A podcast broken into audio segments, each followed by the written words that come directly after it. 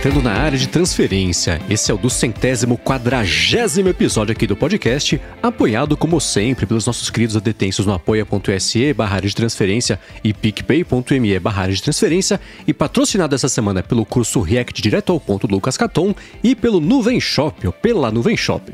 Quem tá falando aqui é o Marcos Mendes e assim como toda semana, eu, o Coca e o Rambo estamos com o coração, o quê? Vazio?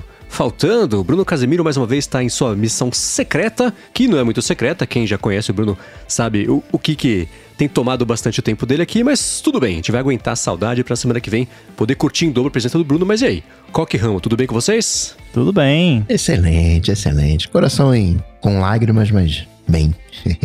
Pois é, pois é. Ah, mandem, quem tá escutando aqui, manda um abraço pro Bruno pra ele se sentir abraçado e quente, com o coração quentinho. E contem pra ele como ele fez falta aqui nessa semana do DT. O que eu quero saber de vocês é o seguinte: quem aqui tá com medo de ser substituído pelo Tesla Bot? Eu tenho mais medo do Copilot.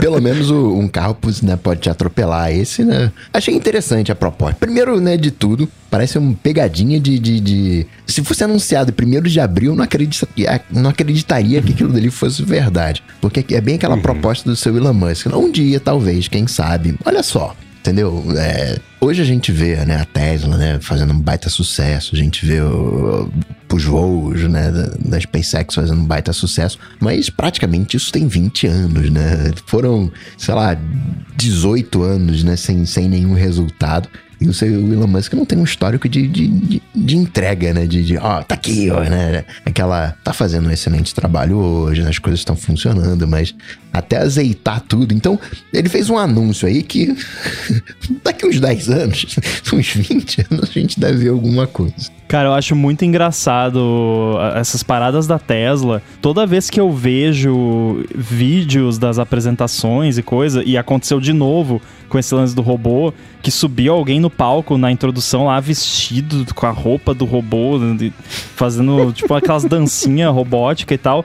Eu olho isso e eu fico pensando, tipo, parece um episódio dos Simpsons na vida real, sabe? É, é o tipo de coisa que você olha e você, não, o que, que, que tá acontecendo? Tá acontecendo isso mesmo? É, ou é piada, né? Que nem você falou, parece brincadeira de 1 de abril. É, quando eu vi, uh, porque uh, o primeiro contato que eu tive com o Tesla Bot foi esse, foi a apresentação do Tesla Bot, entrou um cara vestido de, de, de robô e começou a dançar. Me lembrou, lembra daquele, daquela lacraia que era de, de, de música brasileira? Parecia a lacraia dançando, falei, cara, o que que tá acontecendo? Eu achei que fosse uma piada, mas aí não, era de verdade, era o, a, a lacraia Tesla da Tesla, né? É, o model lacraia. E aí... Eu falei, cara, que loucura. E aí, e, e, pra quem não viu, o contexto é o seguinte: foi anunciado no evento, teve um evento de AI que, que, que rolou da Tesla, e aí eles anunciaram o Tesla Bot, que é um robô que tem 1,75m, quase 60 kg de, de, de, de peso, e a ideia, oficialmente, é substituir nas fábricas tarefas perigosas, muito repetitivas ou chatas. A parte que não se fala em voz alta é para ter que pagar menos salários, né? Aí não tem que lidar também com sindicatos, aquela coisa toda. Então é para economizar, tipo o que a Uber quer fazer com carros autônomos. E aí Mas aí também... isso até o robô ficar senciente e ter o, o sindicato dos robôs, né? É verdade. É. O sim de robô. Mas sabe que tem. Eu já vi isso ser discutido, por exemplo, é, ah, se você tiver força de trabalho composta por robôs, você tem que pagar uma parte do que você está substituindo pessoas. Então, uma parte do gasto que você teria com a pessoa, você tem que reinvestir em capacitação profissional de quem perdeu o emprego, ou, ou, ou pagar o imposto em dobro, que seria o imposto Eu de vi tipo FGTS. também a proposta de tipo renda básica universal e parte do sustento disso viria de pagar quem tem robô pagar pelo robô para investir nessa renda básica universal, porque iam ter pessoas que não, né, não iam mais ter o que fazer, basicamente. Né? O, uhum. Hoje, o, nessa parte específica né, da, da grana, do emprego, o que acontece é que as empresas que têm robôs acabam contratando mais gente. Porque tem algumas tarefas que os robôs eles são muito bons e outros que eles são uma porcaria. E aí você para atender a produtividade dos robôs, você acaba precisando ter mais gente para apoiar os robôs na, na, coisa que eles são uma porcaria, meio que assim. Então acaba se uhum. no final das contas acaba se contratando mais pessoas, mas é aquilo que tem que ser né, estudado mais à frente, né? Ver, ver, o que, que vai acontecer. O que eu achei que o, o Sr. Elon Musk ele acerta é fazer um, uma coisa lenta, né? Primeiro dá um medo que ele é meio humanoide, mas uhum. se ele quer substituir de alguma maneira as tarefas que são executadas pelo homem, não tem jeito. Tem que ser onde né, o homem consegue se locomover. Então vai ter que ter as duas perninhas, vai ter que ter um tamanho de humano. Né? Não pode Eu discordo no, assim, no não tem jeito, né? Porque a gente já deu jeito, já existe um monte de coisa hoje em dia que é feito por robô, que não é humanoide, que antes era feito por humano, né? Mas, mas esses mas... robôs, Rambo, Sim. eles são especialistas. Não um robô aspirador, ele é baixinho, né? Porque precisa entrar debaixo da cama, do sofá e tudo mais. Agora, eu quero descer uma escada. Não tem jeito, a escada foi. O, o mundo ele foi pensado para seres humanos. Então, se você quer fazer Exatamente. tarefas, né? É, tem até um, um, uma ideia de que um, um, alien ele seria um humanoide, né? Ele teria duas pernas, dois braços, porque a evolução apontaria para isso no sentido de você não vai ter que gastar energia com 100 pernas, né, para você não se tropeçar. Vai ter só duas ali, pronto. Né? O recurso ele é mais otimizado. Então tem algumas coisas. É uma coisa eu fazer um braço que é especializado em lavar louça. Eu faço uma umbração lá, enfim, ele lava só a louça. Mas se eu quero fazer um braço que né, varra a casa, limpe a janela, lave a louça, lave a roupa, né, ou coloque a roupa na, na máquina de lavar, né, uma espécie de um outro robô, ele tem que ser meio que na dose humana, né? Então, ele tem um jeitão ali humano, mais ou menos. Ele não é mais forte que um ser humano. Ele não corre mais do que um ser humano. Então você pode. Isso achei mó legal, né? Imagina você fugindo. Tem um, um. acho que é um Black Mirror, né? Que tem um negócio desse. Ou, ou alguma outra distopia onde tem a revolução dos robôs e o, o, acho que era um desenho animado, uma animação. E o cara saindo correndo e trouxendo os robôs atrás. Não, achei que ele conseguiu confortar, Olha, né? Esse, eu fiquei com medo desse braço de lavar louça aí que você falou, que isso seria o fim do podcast, né? Teria que vir renda básica universal para os podcasters. Não seremos substituídos pelo Tesla Bot, mas sim por um robô de lavar louça. Ou a gente vai ter que gravar podcast pro robô escutar, né? É verdade, é. gravar só em binário. é, mas isso que o Coca falou faz completo sentido, né? É, o, o, projeto do robô, ele já é fruto, o robô humanoide já é fruto da evolução. Né? Começou com a Lucy, Australopithecus, lá 3 milhões de anos e, e apontou para isso, né? E outro ponto excelente, tudo é feito para as escadas, também das coisas é feito para nós, humanos. Então, é, se você fizer o robô, a própria Boston Dynamics, né? Você olha, uhum. saiu, acabou de sair um vídeo do, dos robôs da Boston Dynamics fazendo parkour. Eles lançaram um vídeo deles acertando e o vídeo depois deles errando, né? O robô tá correndo, ele solta uma mangueira, ele cai estabacado no chão e com os erros de gravação, né, os tropeços que eles fazem, e até no tropeço, o jeito que eles caem e que, que, que eles se comportam e de começa a tentar levantar de novo, é totalmente orgânico, não sei dizer. Parece uma pessoa, não me quebra a cabeça, não consigo não ver um, é. um, um humano. Eu sei que é um Mas robô. Mas o eu... melhor robô desses é aquele que o Michael Reeves fez lá no YouTube, né? Da cerveja. Ah, é, da cerveja. robô que faz xixi de cerveja. ele chega, mira no copo e faz xixi da cerveja. Mas é, é, esse da Tesla foi, ah, então, né, ele não vai correr mais rápido do que um ser humano, estamos todos tranquilos. E aí, no melhor estilo Elon Musk possível, além de toda essa loucura, né, anunciada, aí tudo bem, ah, o robô para substituir, tá, a Amazon tem lá aquele bando de rumba que leva coisa para lá pra cá no estoque, tudo bem. Mas, ah, isso aqui é para depois, na frente, mandar para Marte, para fazer as tarefas lá, ajudar a Terra a formar Marte, não sei o que lá, bem estilão Musk, né? Mas, mas enfim, chamou a atenção do mercado e a nossa aqui, o, o, o Tesla Bot. E não sei, todas as ideias que vêm do Elon Musk são assim, né? Parece umas loucuras, não vai, vai ser agora, não vai. Ah, mês que vem também não. Ah, ano que vem, putz, também não. Aí mora vai. Aí funciona. Ele sempre mira três vezes a distância e consegue entregar depois de muito tempo, perde prazo, custa mais, mas, mas vai, né? Então vai Tinha saber. aquele lança-chama da Tesla, aquilo era uma, uma brincadeirinha. Nossa, né? aquilo... O, o, o, melhor vídeo daquilo foi o review da iJustine fazendo review do flamethrower lá da Tesla. Muito bom aquilo. Agora, esse é uma coisa mais... Não, é, não vou dizer mais sério, mas assim, tem uma, uma aplicação, né? Tem, tem uma utilidade maior. E a gente, né, que gosta de tecnologia, né? Gosta de iPhones, smartphone, computadores, convenhamos que esse universo ele já está dominado, né? O, quando veio o iPhone há 10 anos atrás, era um Tesla bot, né? Uh, empolgava. Hoje não empolga mais, né? Hoje é, é, né? são aquelas aqueles passinhos, né? Aquelas coisinhas, né? E ver um. um, um né? Hoje, o, esse novo boom, né? Tá muito mais próximo de uma SpaceX, de uma Tesla, né? De, de, dos carros, de um Tesla Bot, de coisas assim, né? Do que qualquer outra coisa. Vai ter impactos, né? Vai, mas tem tarefas que o ser humano não pode fazer. Então não tem nem conversa, é para robô. Tem tarefas que o ser humano uhum. não gosta de fazer, né? Então é para robô. Agora vai ter aquele aquele grupo de tarefas que o ser humano gosta e pode fazer. Esse grupo, aí o ser humano vai ter que brigar com os robôs, mas né, até chegar nesse grupinho, tem muita coisa, né, é, como disse o Mendes, né, chata, repetitiva, perigosa, que é, é robô. É, é, rumba, que eu brinquei, é perfeito exemplo disso. Que coisa mais chata que aspirar e lavar a casa. Você bota o rumba pra fazer isso, exceto na loja do rumba, né? Que apareceu é. essa semana aquela foto tá cheio de rumba na parede, a mulher passando um, um rodão com um pano molhado no chão. Falei, caramba, muito cara. bom. Rumba refutado, né? Ou era um Tesla Bot já sendo usado e a galera nem reparou.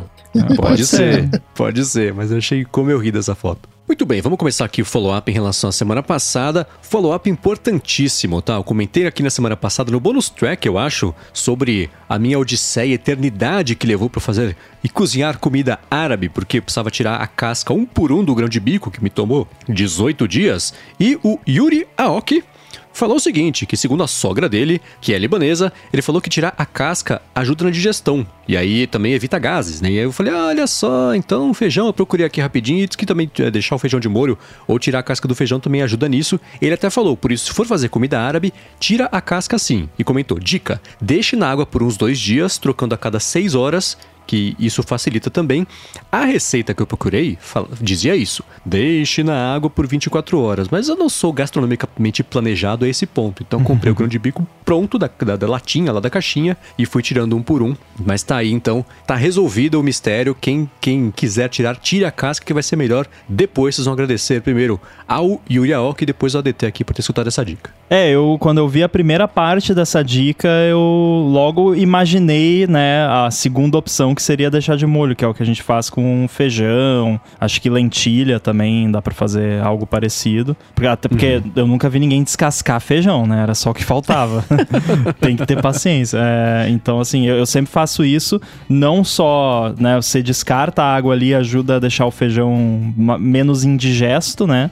Uhum. E também cozinha mais rápido, porque ele já dá uma é, né? leve amolecida ali na água. É.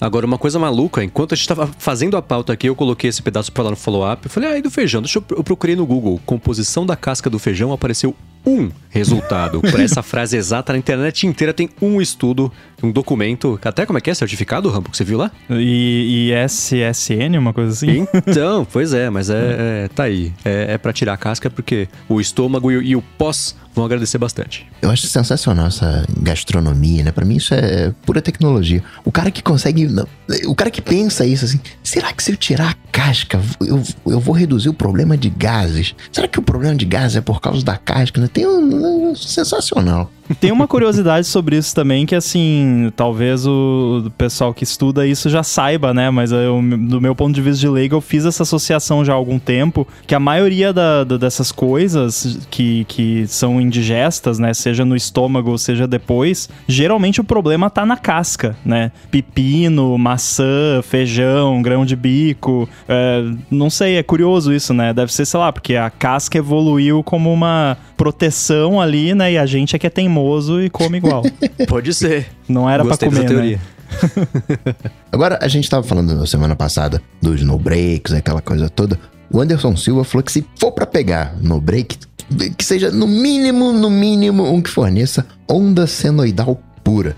Melhor seria uma onda de dupla conversão, mas esses brinquedinhos ali já é mais pra gente grande, né? Já é mais caro. Na casa dele ele tem um, uma infra né, de, de, rede com NICE e tem um NHS mini senoidal de 600 VA. Escutando tudo isso, o que eu escutei foi. falei, nossa, tenho muito que aprender nessa vida ainda, porque nada disso fez sentido ou me informou sobre qualquer outra coisa, mas quando eu precisar, então eu já sei o que pesquisar. É, você não precisa pauta. aprender. O Anderson já explicou exatamente o que, você, o que você precisa saber. É só falar, eu quero esse. uhum. I know Kung Fu, é tipo isso. Agora eu já tenho essa informação guardada aqui para quando eu precisar. Mas muito bem. Exatamente. É, tá formado no Kung Fu do No Break.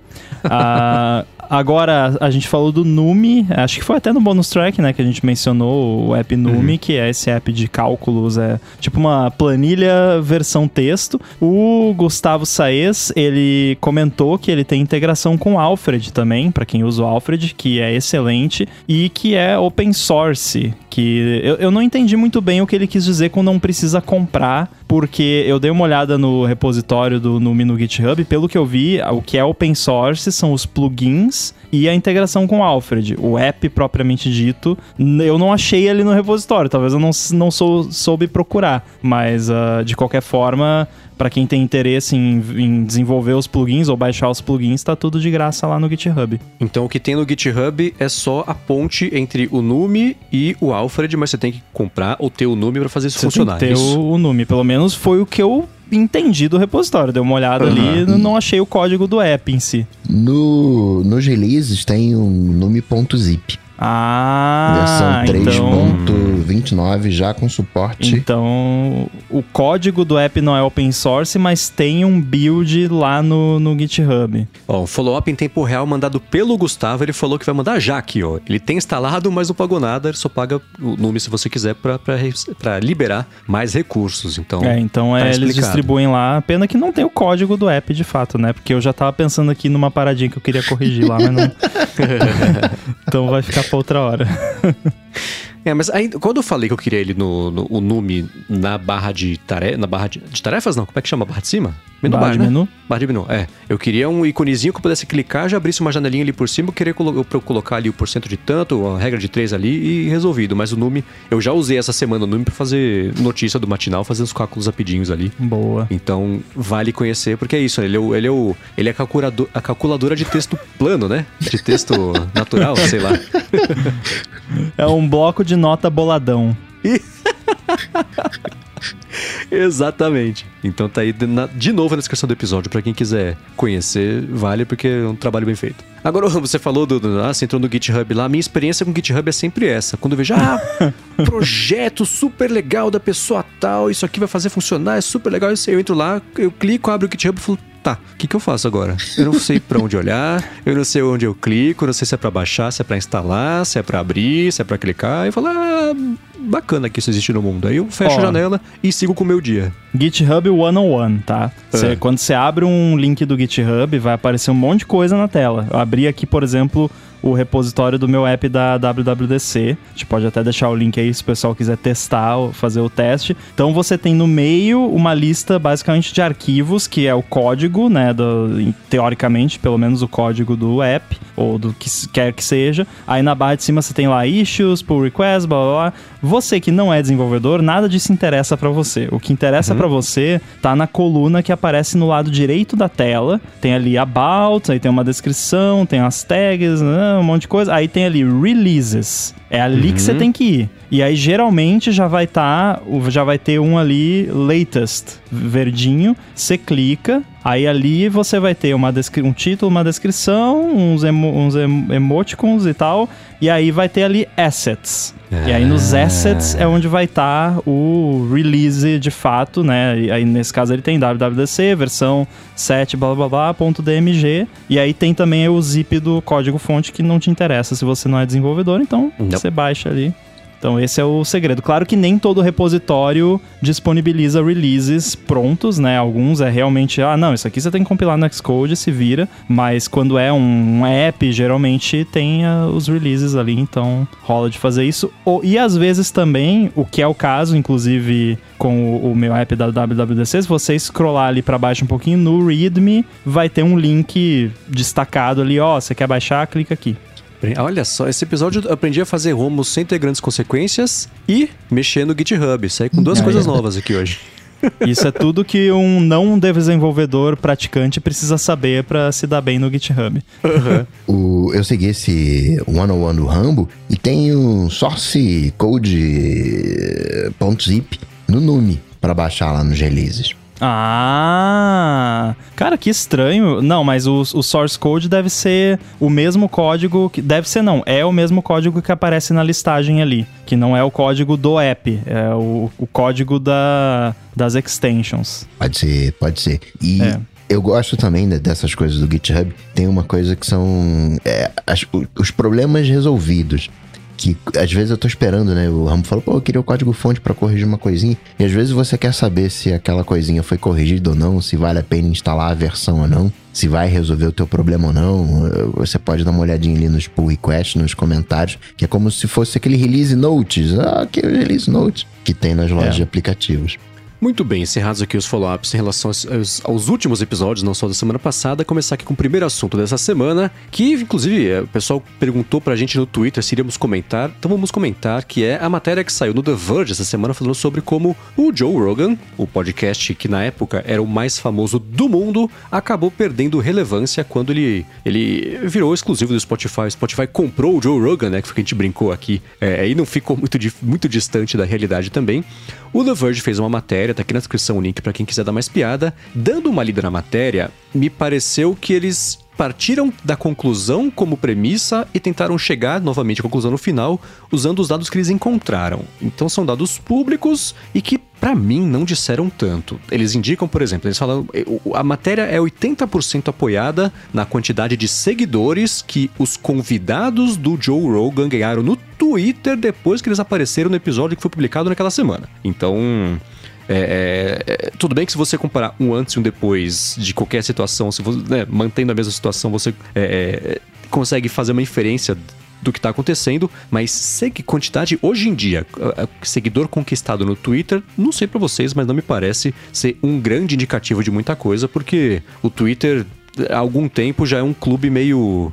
É, que parou de crescer, né? De, de, de usuários é, ativos e, de usuários é, que fazem mesmo a coisa girar. Mas, mas tudo bem. Então, os dados apresentados pelo The Verge falam sobre isso, né? Então, por exemplo, é, na média, quando, antes de ser exclusivo do Spotify, quando aparecia lá um convidado no, no podcast dele, a pessoa ganhava 4 mil seguidores no Twitter e hoje ganha 2.100, 2.200. Eles mediram também é, é, quanto o Joe Rogan passou a ser pesquisado no Google, por exemplo, antes e depois, aí já me diz um pouco mais sobre relevância e de fato a quantidade de pessoas pesquisando sobre ele no Google caiu depois que ele virou exclusivo do Spotify. E eles falam também sobre o, a quantidade de novos assinantes no canal dele do YouTube, que de novo, né, foram tudo todos os dados públicos que o The Verge conseguiu passar o chapéu e pegar para analisar a situação, mas me parece que ele chegou a conclusão desde o começo para fazer essa matéria ter um motivo para existir, mas ainda assim, no YouTube também eles mostraram que depois que ele virou exclusivo do Spotify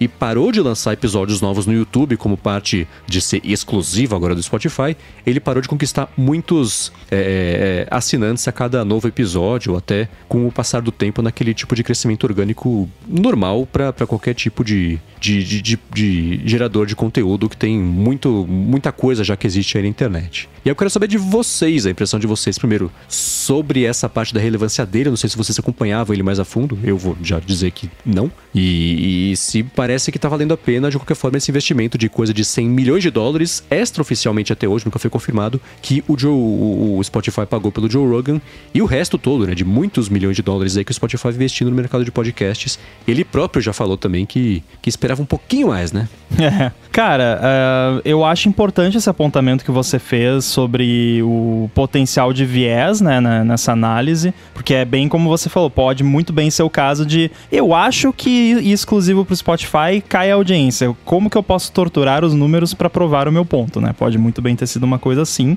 Por outro lado, eu não acho tão irrelevante assim é, é, essa análise que foi feita, porque você está comparando uma coisa com a mesma coisa, né? Tipo, tá, tudo bem, a, é, a relevância do Twitter e tudo mais, mas assim, você está comparando os convidados do podcast do Joe Rogan com os convidados do podcast do Joe Rogan na mesma plataforma, com uma diferença de tempo pequena, assim, não é tipo, ah, antes eh, tá comparando de episódio de 2018, 2019 com episódio de 2021. Não, é episódio contínuo. Pá, mudou pro Spotify, o que que aconteceu? Claro que aí tem variáveis incontroláveis, como por exemplo, quem são os convidados, né? Então pode ser que, sei lá, os convidados simplesmente não são tão interessantes ou tão relevantes no Twitter e, e a, o motivo da queda foi esse e não o fato de ser exclusivo. Mas eu achei inteligente é, a forma como eles conseguiram encontrar o que dava, né, de dados para tentar entender entender o, o que mudou. E eu não acho de todo ruim o que- essa comparação. Eu acho que, como tá comparando a mesma coisa com a mesma coisa,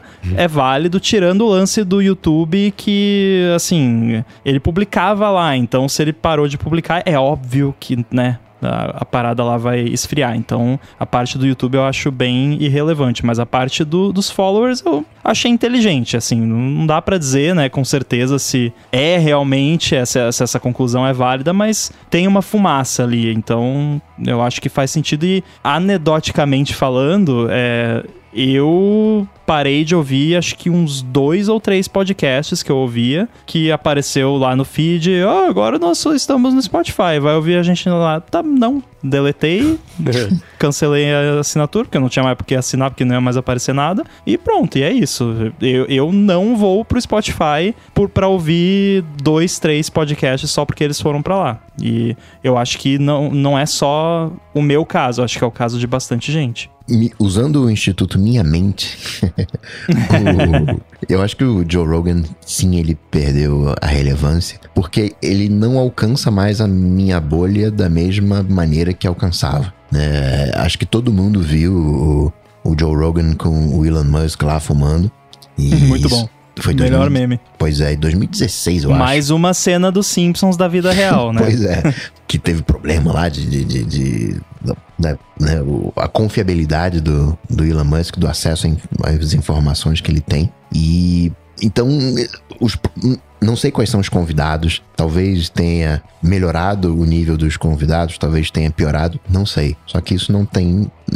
Não tá furando a minha bolha. Enquanto que eu sou. é, bombardeado é muito forte, mas enquanto eu sou. é, em- vem até mim, né? Cortes de podcast, de flow, de podpad, de, de né, todo mundo hoje, de alguma maneira, fazendo o que o Joe Rogan faz e com os cortes. E então, eu diria que o Joe Rogan, ele tá menos relevante. Por outro lado, tem que lembrar também que é, né, tá no Spotify, plataforma fechada, isso tende a acontecer. O Joe Rogan, ele tem história, né? Ele é de 2009, né, que ele começou a fazer podcast. Então tem anos aí. O, o Flow, acho que é 2018, mais ou menos. Depois do que né, dizem que foi o maior, mas hoje já não é mais o maior porque tem um podpar. Partir do momento que você vai tendo mais conteúdo, as pessoas vão se. é, "Opa, eu não vou ouvir mais esse carinha aqui nesse podcast. Eu vou ouvir no outro, porque eu sei que ele vai no outro. né? Eu gosto mais daquela outra pegada, né? Eu tenho mais afinidade com. Você ac- acredito que. conf- Conforme o tempo vai passando, a gente vai acompanhando menos podcasts, a gente vai indo mais pelo convidado do que pelo próprio podcast em si, de alguma maneira. Então, não chega pra mim ser uma surpresa. E provavelmente pro Joe Rogan, né? Que o, o Mandy falou, né? Que ele esperava um pouco mais e tal. Né? Não, não, não tem jeito, né? Mas cercadinho. E podcast não combina muito com coisas cercadinhas. É, isso é uma coisa que eu sempre comentei desde o começo e, e mantenho totalmente, né? Podcast é livre, podcast é aberto, não existe. Eu, a- lembra, por exemplo, aquela Luminary que chegou botando a maior banca, pegou um dinheirão de tudo quanto foi investidor e cadê? Durou né? o quê? Meio kibe? Eles fizeram acordo com a Apple para ser um dos primeiros a entrar no barco furado também do- dos, dos apoios aos podcasts no Apple Podcasts, que ela fica com 30%. O próprio Spotify lançou uma, um- uma iniciativa concorrente que, por enquanto, lá na frente sim, vai também na mesma, mas por enquanto não ia pegar nenhum tipo de comissão e, e abriu agora para os Estados Unidos inteiro. Todo mundo que, criador de conteúdo lá que, que cria podcast com Anchor, eh, vai poder receber contribuição. Eles vão abrir, acho que no mês que vem, eh, isso mundial também, mas ainda assim é, é- é a- a- essa investida do Spotify no mercado de podcasts, desde o começo a gente falou que era uma, era uma uma ideia diferente, por exemplo, de você fechar absolutamente, do tipo, aqui, ó, é uma rede paga de podcasts que você só tem acesso ao conteúdo se pagar. Tá, programas que ninguém nunca ouviu falar, de criadores de conteúdo que precisam de você, que os que não precisam não vão topar deixar o conteúdo atrás de uma tranca, e é o tipo de, de, de ideia que não se sustenta. Ao contrário, por exemplo, de uma Netflix, né? Que isso, todos esses modelos de negócio tentam imitar e seguir um pouquinho o que a Netflix fez. Temos um catálogo gigante e você vai pagar para acessá-lo. Mas a Netflix está resolvendo um outro problema que era de acesso a entretenimento que todo mundo já conhecia, né?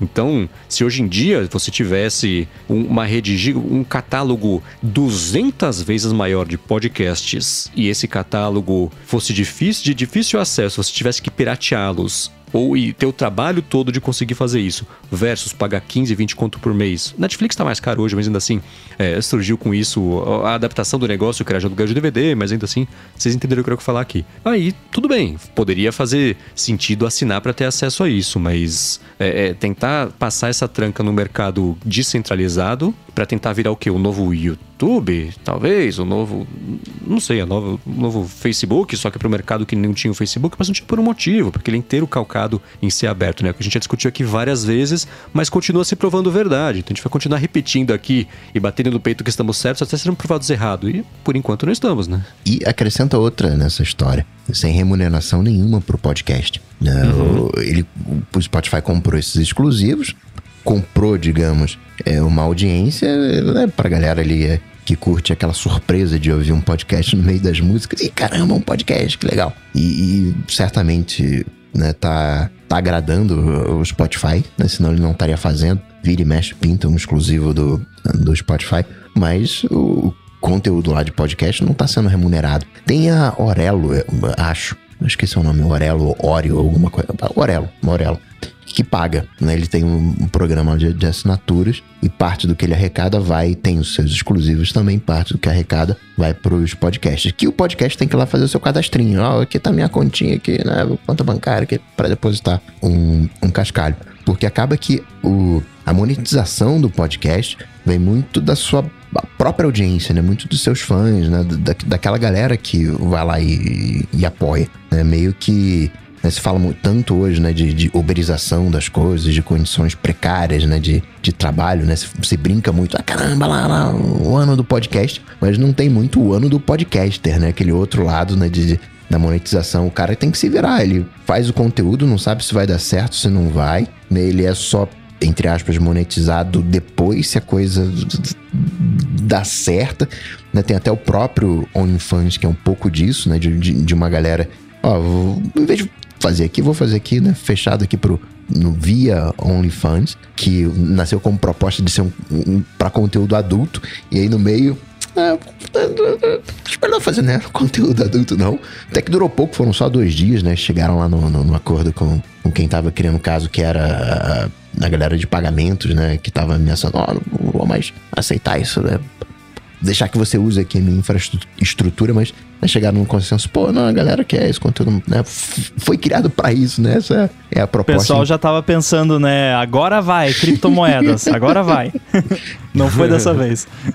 Esse cenário de podcast, de criação de conteúdo, não tá nada, nada resolvido. E outra, eu, eu digo mais, né? eu falei que o Joe Rogan é lá de 2009, todas as coisas que estouram é porque você já tem um trabalho gigantesco por detrás. Nesses cortes de podcasts né, que estouraram. Em 2017, você já tinha agências nos Estados Unidos específicas, em, eles chamam de repurposing content, né? É, é, pegar o, o, o, conteúdo, fatiar o conteúdo e mostrar um, um, né, um, um nugget. Né? Recondicionado. Né? É, é ou, seja, né, estourou e no Brasil acaba seguindo as coisas que estão acontecendo nos Estados Unidos. Estourou aqui, acho que foi mais ou menos de 2020, 2019, ali meio de 2019. E hoje tá essa. Acho que foi um flow mesmo, né? O próprio flow, que acaba que não é monetizado. Né?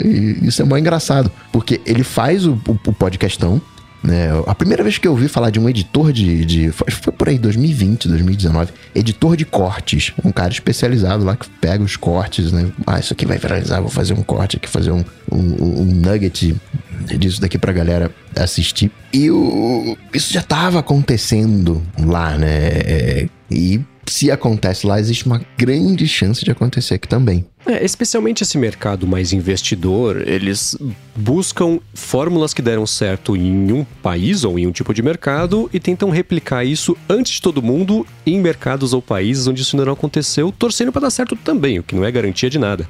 Mas é, isso é, a, a, gente costuma mimetizar essas movimentações de mercado lá de fora com um ou dois anos mesmo de diferença e, e em alguns funciona, né? O de podcasts eu, eu, eu não sei. Eu, eu, eu, sinto orgulho dos ouvintes e não tô puxando o saco porque não é, é, é verdade isso. Eu sinto orgulho de ouvinte de podcast que não é feito de trouxa. Percebe quando o conteúdo é feito só para tentar ganhar uma grana ou quando o conteúdo é feito porque, sei lá, assim, caso clássico, youtuber gigantesco que inventou um podcast só pra ter também. E, e, e fazer o xixi no cantinho, marcar território e tá lá também. Cara, com três minutos de episódio você percebe quando é isso ou quando a pessoa realmente tinha alguma coisa a dizer, querer compartilhar e criar uma comunidade e sustentar e tá fazendo porque gosta. Não porque também o, o, o outro youtuber tá fazendo, vou fazer também uma coisa parecida. ou Então, e, e é muito perceptível. E eu, eu tenho orgulho de, de, ouvintes de podcast que, que, que é que nem o Rambo comenta assim, que voltam com os pés, eles voltam com os ouvidos, né? Não volta com a carteira, volta com os ouvidos e, e recompensam ou dão atenção para quem faz por merecer. E isso isso é uma coisa que eu não consegui ver acontecer em, nenhum outro tipo de mercado. E tem todo aquele lance também de que o podcast né, é, um, é um ideias.zip. Você tem que parar e escutar para poder é, é, é, interagir e, e, e, fazer algo daquele conteúdo, que não acontece em nenhum outro tipo de canal, porque os outros tipos de canais são o quê? Uma matéria que a pessoa abre, lê o título, desce e xinga nos comentários. um vídeo que a pessoa lê o título, dá play, não, nem dá play, porque o play é automático, desce e xinga nos comentários, é brigar. E no podcast, felizmente, não tem isso, né? Então é, é um clima muito diferente e por isso que, que dá certo nesse nível, porque exige sinceridade para a criação e, e para o consumo também do conteúdo. Por isso, inclusive, é que ele é tão mais pacífico e amistoso do que todo o resto. Né? Então, qualquer um que tentar passar a tranca nisso, boa sorte. Ah, é, ah, eu ia comentar que uma das melhores coisas de podcast é que, no geral, não tem caixinha de comentários. Uhum. Isso é uma. O podcast ele tem esse quê de comunidade, né? De, de, de, de, interação. Mas também precisa daquele, daquela bazuca, né? De larga escala, de um grande player para, né, sei lá, chamar um político e ter um grande alcance. Hoje, um alcance de um, entre aspas, né, podcast no YouTube é maior do que TV. Então tenho exatamente por isso, por esse grande alcance, não vai dar para ter interação com todo mundo da maneira como é o, o podcast. Né? os cortes eles representam um pouco disso. Cara, tem três horas aqui de, de vídeo. Vou fazer aqui pequenininho. E isso até, não vou dizer atrapalha, mas enfim, atrapalha o algoritmo do YouTube. Porque o algoritmo do YouTube tem aquelas coisinhas, ó, oh, não, tem que ter ali, né, postar todo dia, mesma hora. O engajamento. É, cinco, oito minutos. E esses vídeos têm um, um views muitos muito mais views do que o se você for ver do que o original. Sim, sim, sim, sim. Agora, o Coca comentou rapidinho do OnlyFans. Eu não quero dar uma de puritano, mas eu sinceramente não conheço. Eu achava que OnlyFans era uma plataforma de apostas para esportes, para você como ver que você nem tava fora totalmente do que tava rolando. É, realmente, e, bem é, por é, fora. É, é, verdade esse bilhete. Mas é. o Coca entrou no assunto e, e acabou passando, mas eu vi que gerou muita discussão, muita polêmica a respeito dessa mudança que eles fizeram, né? É, o, o OnlyFans, para quem não sabe, né, ele é como se fosse um Patreon para conteúdo adulto, né? Para o Patreon de nudes, basicamente. Uhum. É isso. Era um Nutrion. Meu Deus. Aí então a pessoa vai lá, tira as fotinhas lá, posta e, e, cobra lá pra galera. Acho que é tipo como, como é no Patreon lá, assinatura e tudo mais. É, e aí o. Acho que semana passada eles soltaram um comunicado: ó, oh, não vamos mais aceitar conteúdo explícito Assim, e, e o, a definição deles de explícito era bem complicada. Assim, tipo, não dava para entender muito bem, mas uh, pelo que deu para entender seria tipo, não, agora só pode, né, entre aspas, no artístico, né, que o pessoal chama. E aí, claro, rolou uma polêmica em torno disso. Até eu vi uma thread no Twitter, não sei até que ponto isso tá exagerando, mas que desenrolou até o pessoal lá dos, da, das empresas de, de pagamento e que no fim das contas o motivo por trás de tudo isso era, era puritanismo mesmo, de tipo, as empresas de pagamento não querem se ter envolvimento com essa indústria porque as pessoas responsáveis, os investidores, têm as suas crenças e não querem se envolver com isso. É, e, e foi muito, pegou muito mal, assim, porque é, é um trabalho, né? Tipo, tem muita gente que ganha vida com isso e essa galera fez a plataforma, né? Fez a, a plataforma se tornar o que ela é e deu muito dinheiro para a plataforma com, com comissão. Imagino que deva cobrar comissão. E aí agora do nada eles chegam e falam: não, agora vocês não podem mais fazer o que vocês fazem aqui. Muito obrigado pela grana. Falou, né? Tchau. Então a galera ficou bem, bem irritada com isso. E aí hoje, né? No dia aqui da gravação gravação, eles falaram: ah, não, a gente conversou aqui e beleza, pode continuar por enquanto, assim. De, teve muita essa. O, o, o, comunicado que eles soltaram hoje, eu tive muita sensação de, não, por enquanto vamos manter assim. Não, não, não, não tenho certeza se isso é para sempre. E já tinham rolado especulações de que o OnlyFans queria, queria sair um pouco desse estigma de ser um site de conteúdo adulto e virar mais um Patreon da vida, né? Que outros tipos de criadores pudessem usar para outras coisas. É, e, e, assim, não sei. Eu tenho as minhas dúvidas até que ponto essa decisão inicial deles foi por conta de pressão ou se também tinha um componente de, ah, quer saber, não vamos mais fazer isso aqui, agora que a gente já tem um monte de dinheiro aqui da galera vendendo nude, vamos, vamos pivotar, né, como as startups falam, vamos pivotar aqui, vamos virar mais um Patreon. Sabe o que eu fiquei pensando com essa história do, do OnlyFans? A gente está hoje numa onda de privacidade, né? Os dados são meus, eu escolho o que eu faço com, com os dados. No caso de criador de conteúdo, os fãs não são do criador de conteúdo. Deveria ser possível levar esses fãs para outra plataforma. Né? Que nem o desenvolvedor na Apple. Ah, não, peraí, esses aqui são usuários do meu sistema, do meu aplicativo, não vou levar isso aqui. Eles são meus, eu quero entrar em contato com eles. E não tem, né? O, o, lá a plataforma né, fecha a porta e tal, você não consegue ter acesso, levar, migrar. de apoio? É, não, ó, OnlyFans, agora a gente vai pro Patreon, agora a gente vai pra Twitch, agora a gente vai fazer. Não tem uma, uma migração, né? Não tem como você levar os seus, seus apoiadores, os seus assinantes. É, o que é, o, que é o problema dessas plataformas todas, né? Isso inclui App Store, por exemplo, porque tratam o usuário como cliente unicamente deles e não de quem está de fato fornecendo o produto ou o serviço, né? Então você não é cliente da fulaninha ou do fulaninho que está postando as paradas lá, você é cliente do OnlyFans. E aí é aquela coisa, eles coletam esse monte de usuários graças ao conteúdo que a galera tá postando lá, e isso vale para qualquer plataforma. E aí simplesmente cortam, não, agora vocês não podem mais publicar esse conteúdo aqui e ficam com os usuários, né? Claro que assim, não é tão simples, né? Porque é, olha o que aconteceu com o Tumblr, né? Que o Tumblr proibiu o conteúdo adulto lá uhum. e cadê o Tumblr, né?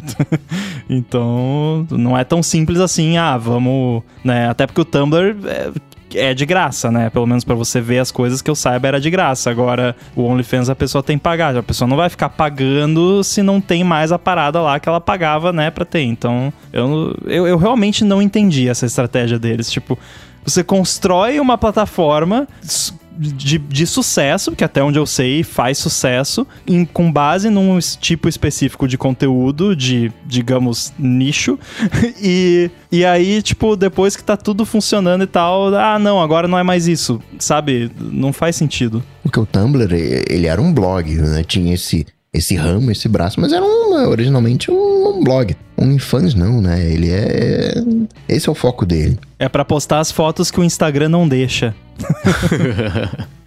Vocês falaram do Tumblr. É, eu acho que o Tumblr ele é a empresa que teve a maior sequência de decisões erradas da história da internet. É muito bizarro. É um, é um milagre ele existir até hoje, né? Porque ele é independente, foi comprado por um bilhão de dólares pelo Yahoo. Aí a Marissa Mayer conseguiu fazer a sequência perfeita de péssimas decisões, inclusive uma delas foi tirar conteúdo adulto, depois voltar atrás, depois voltar atrás, tinha voltado atrás, venderam o Tumblr por 3 milhões. Custou um bilhão. Venderam por 3 milhões pra Automatic, que é a dona do WordPress. Nossa. E, tipo, é, é, assim, ele é cadê, né? Exatamente isso, assim, né? Morreu ou foi pra Record? Ninguém sabe, porque não, não, se fala mais a respeito, né? Podia ter falado sobre o Joe Rogan também, né? A Record dos podcasts. Então, é, é, é, é muito louco ver a trajetória dele. ainda existe, ainda tá ativa, as pessoas ainda postam, existem comunidades é, vivíssimas dentro do Tumblr. Eu tenho um amigo assim... que foi contratado para trabalhar no Tumblr mês passado, é. tá lá. Então, tá Estão até contratando. Vai aumentar para três pessoas a equipe agora. Isso de compras é legal porque é, é meio que misto, né? Isso até bate um pouco com o Joe Rogan, porque quando alguém compra alguma coisa dessa, a gente tem um pouco de caramba, ó, não tá fazendo mais tanta grana, hein? Se o cara resolveu vender, porque né, não, não, não tá não tá tão bem assim das pernas. E até acredito que quando se venda, né, você perde um pouco o controle, por mais que tenha as negociações, né?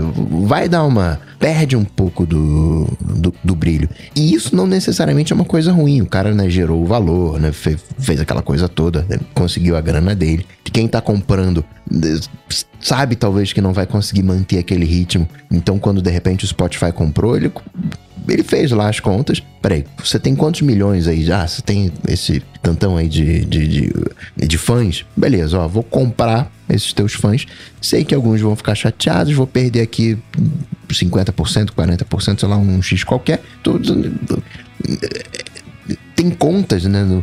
Eu acredito que todo, tudo tem seu preço, né? Por mais baixo que ele seja. Sim. É, agora, você falou, ah, acho que aquisições tem dois tipos, né? Tem essa de, de, de aquisições e vendas, né? Você comprou do errado, vende. O que me fez pensar no Pocket Casts, né? Porque a NPR comprou o Pocket Cast por uma bala e vendeu a preço de banana para quem? Pra Automatic, dona do WordPress, que também Nossa. agora é dona do Tumblr. Então eles estão se especializando em, em, comprar os refugos que deram errado ali de compras de, de, de, das plataformas eh, digitais, né? Mas é, é, é isso, né? digital, né? né? Exatamente. Tem uma... Ou então para comprar e, e, ficar com a tecnologia, né? Coisas que, por exemplo, o Facebook faz. Tá aparecendo concorrente ali com uma tecnologia bacana, compra, mata o concorrente, assume a tecnologia, guarda no armário ou usa para si próprio. Então, acho que esses são os dois maiores é, é, casos de compras, né? Ou, porque de, ou de vendas. Ou você quer se livrar do negócio do errado, vende, passa para frente, passa para Automatic. Ou então você... É, a empresa é vendida porque fica com a promessa de que ah, você vai ter mais exposição, você vai ter ao dispor da sua startup toda a nossa estrutura, sem ter a menor ideia de que eles vão trancar num porão ali, nunca mais vai ver luz do dia e pronto, matou a tecnologia. Mas são os dois principais casos. O, o, o cara da Automatic é o Meth, né? Se eu não me engano. Ele tem uma frase legal que ele diz que a Automatic quer ser uma espécie de open source de, de, de, de conteúdo. Né? Ele quer ser um grande guarda-chuva para armazenar esses diversos. É, esses diversos meios, né? Ou seja, tem blog, tem ali o WordPress, tem uh, podcast, né, com PocketCast, né, talvez ali surja uma integração maior do, do podcast com o WordPress, tem o Tumblr, né? Uh, eu gosto, assim, sou, sou no geral, curto esse, essa abordagem do, aberta do, do Automatic. Não, a empresa é, é muito boa. Eu sou fã também porque o WordPress roda 90% da internet, assim, tô exagerando, mas assim, muito site roda em cima de WordPress, não só blog, mas uh, e-commerce, inúmeros tipos de site. E eles disponibilizam o WordPress de graça, ele é open source, você pode instalar no seu servidor de graça, não precisa pagar nada para eles, mas eles ganham dinheiro oferecendo serviço de hospedagem e outros serviços enterprise. É, por exemplo, o 9 to 5 Mac usa o, o WordPress VIP lá, que é um serviço ultra especializado, cria plugin customizado, faz, enfim, tudo que é coisa. Então eles pagam lá pro WordPress para não ter que se estressar com isso. E tem vários sites que fazem a mesma coisa. Então é, é uma empresa bem legal, porque eles, eles souberam integrar muito bem o open source com né, o, o comercial de uma forma que fica bom para todo mundo. Uhum. Lembrando que eles são donos do Gravatar também e do Day One, o aplicativo de diário digital lá. Então eles foram passando o chapéu e também, assim, completando aqui o, a, a, trinca dessas opiniões, é, tenho a maior simpatia e, admiração. A Automatic é uma empresa bem bacana. Acho que ela é, ela é meio mascote, assim, de todo mundo, né? Não conheço, não conheço ninguém falar, pô, essa Automatic não presta. Eles, é. eles fazem bem e, e com prazer. E são coisas que casam, né? Por exemplo, o WordPress é informação pública. O Day One é informação privada. Então eles fazem um, um joguinho ali, podcast é informação em, em áudio, sei lá. Eles fazem uma, uma, uma brincadeirinha que faz sentido as compras que, que eles estão fazendo. Eles não, não saem comprando qualquer coisa. Não, isso aqui é legal, eu vou comprar isso aqui. Né? E tem várias, várias coisas que eles compraram. Mó legal. É, eu consigo ver, por exemplo, eles transformando o, o Pocket Casts num white label, por exemplo. Quantos podcasts ou empresas que têm podcasts integram podcast no app da empresa ou querem ter o seu próprio app específico daquele podcast, o uhum. que eu particularmente acho desnecessário, mas enfim, né, tenho direito. É, WordPress poderia, né, oferecer isso como serviço. Ó, não, você faz um skin aqui do, do seu podcast, você vai ter o seu Pocket Casts do seu podcast podcast, né? Uhum. E geralmente as empresas ou os podcasts fazem o um aplicativo próprio para ter os dados dos ouvintes, saber quem tá escutando, até onde pegar é, o perfil vender e, coisa, e né? vender coisa, exatamente, né? Não é assim, né? Não é pelo bem-estar de, de quem escuta, não, é para que foi porque a NPR comprou o Pocket Cast para começo de conversa, viu que não era por aí, por toda a discussão que a gente acabou de ter sobre o mercado de podcasts e, e se livrou dele depois de três anos perdendo dinheiro com isso, porque o investimento não era o que eles estavam pensando, né? E, e enfim, já falamos sobre sobre isso. O Coca falou que o fundador se chama Matt, da Automatic. A Automatic chama Automatic com dois T's porque o fundador é o Matt com dois T's. Então é Automatic, por causa do Matt. para, para, para, para. Vocês lembram de um aplicativo chamado Simple Note? Sim. Não, mas é deles também, né? Eles compraram, gente. Eu virei fã. Virei fã. Quem quer apostar? Eu vou fazer um chute aqui. Bola de cristal, escala infinita de tempo. Opa. Qual que vai ser uma das próximas grandes aquisições da Automatic? O Coca vai chutar e vai acertar também. OnlyFans. Não. Evernote. Completo sentido Automatic comprar Evernote. Eu tenho certeza de que isso vai acontecer. Eu acho que não. Tá, alguém ajuda a lembrar aí, ó. Se um dia isso acontecer, avisem. Eu acho que não sabe por quê. Isso é uma coisa engraçada, né? O Mendes falou isso, sei lá, tem uns dois anos. Pô, né? O aplica... Notas tá meio parada, não sei o quê, o Evernote tem. E a gente ficou uns cinco anos só com o Evernote, o Bear e o Ulisses ali, né? Os três. E uhum. nos últimos dois anos tem pintado um, um, umas coisas ali. Acho que tem umas coisas mais, sei lá, um Notion da vida, umas coisas mais minimalistas. Acho que tem mais chance do da Automatic pegar alguma coisa assim do que aquele queixo duro do Evernote. Tempo dirá, hein?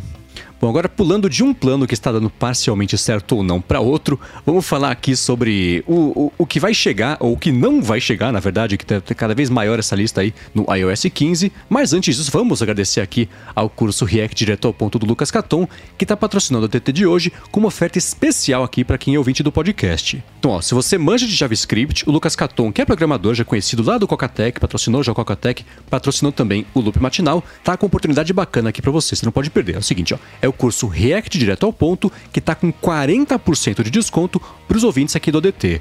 O curso custa 497 reais, mas por tempo limitado, você vai pagar só por seu ouvinte aqui do DT, vai pagar 297 para ter acesso vitalício. Olha que bacana.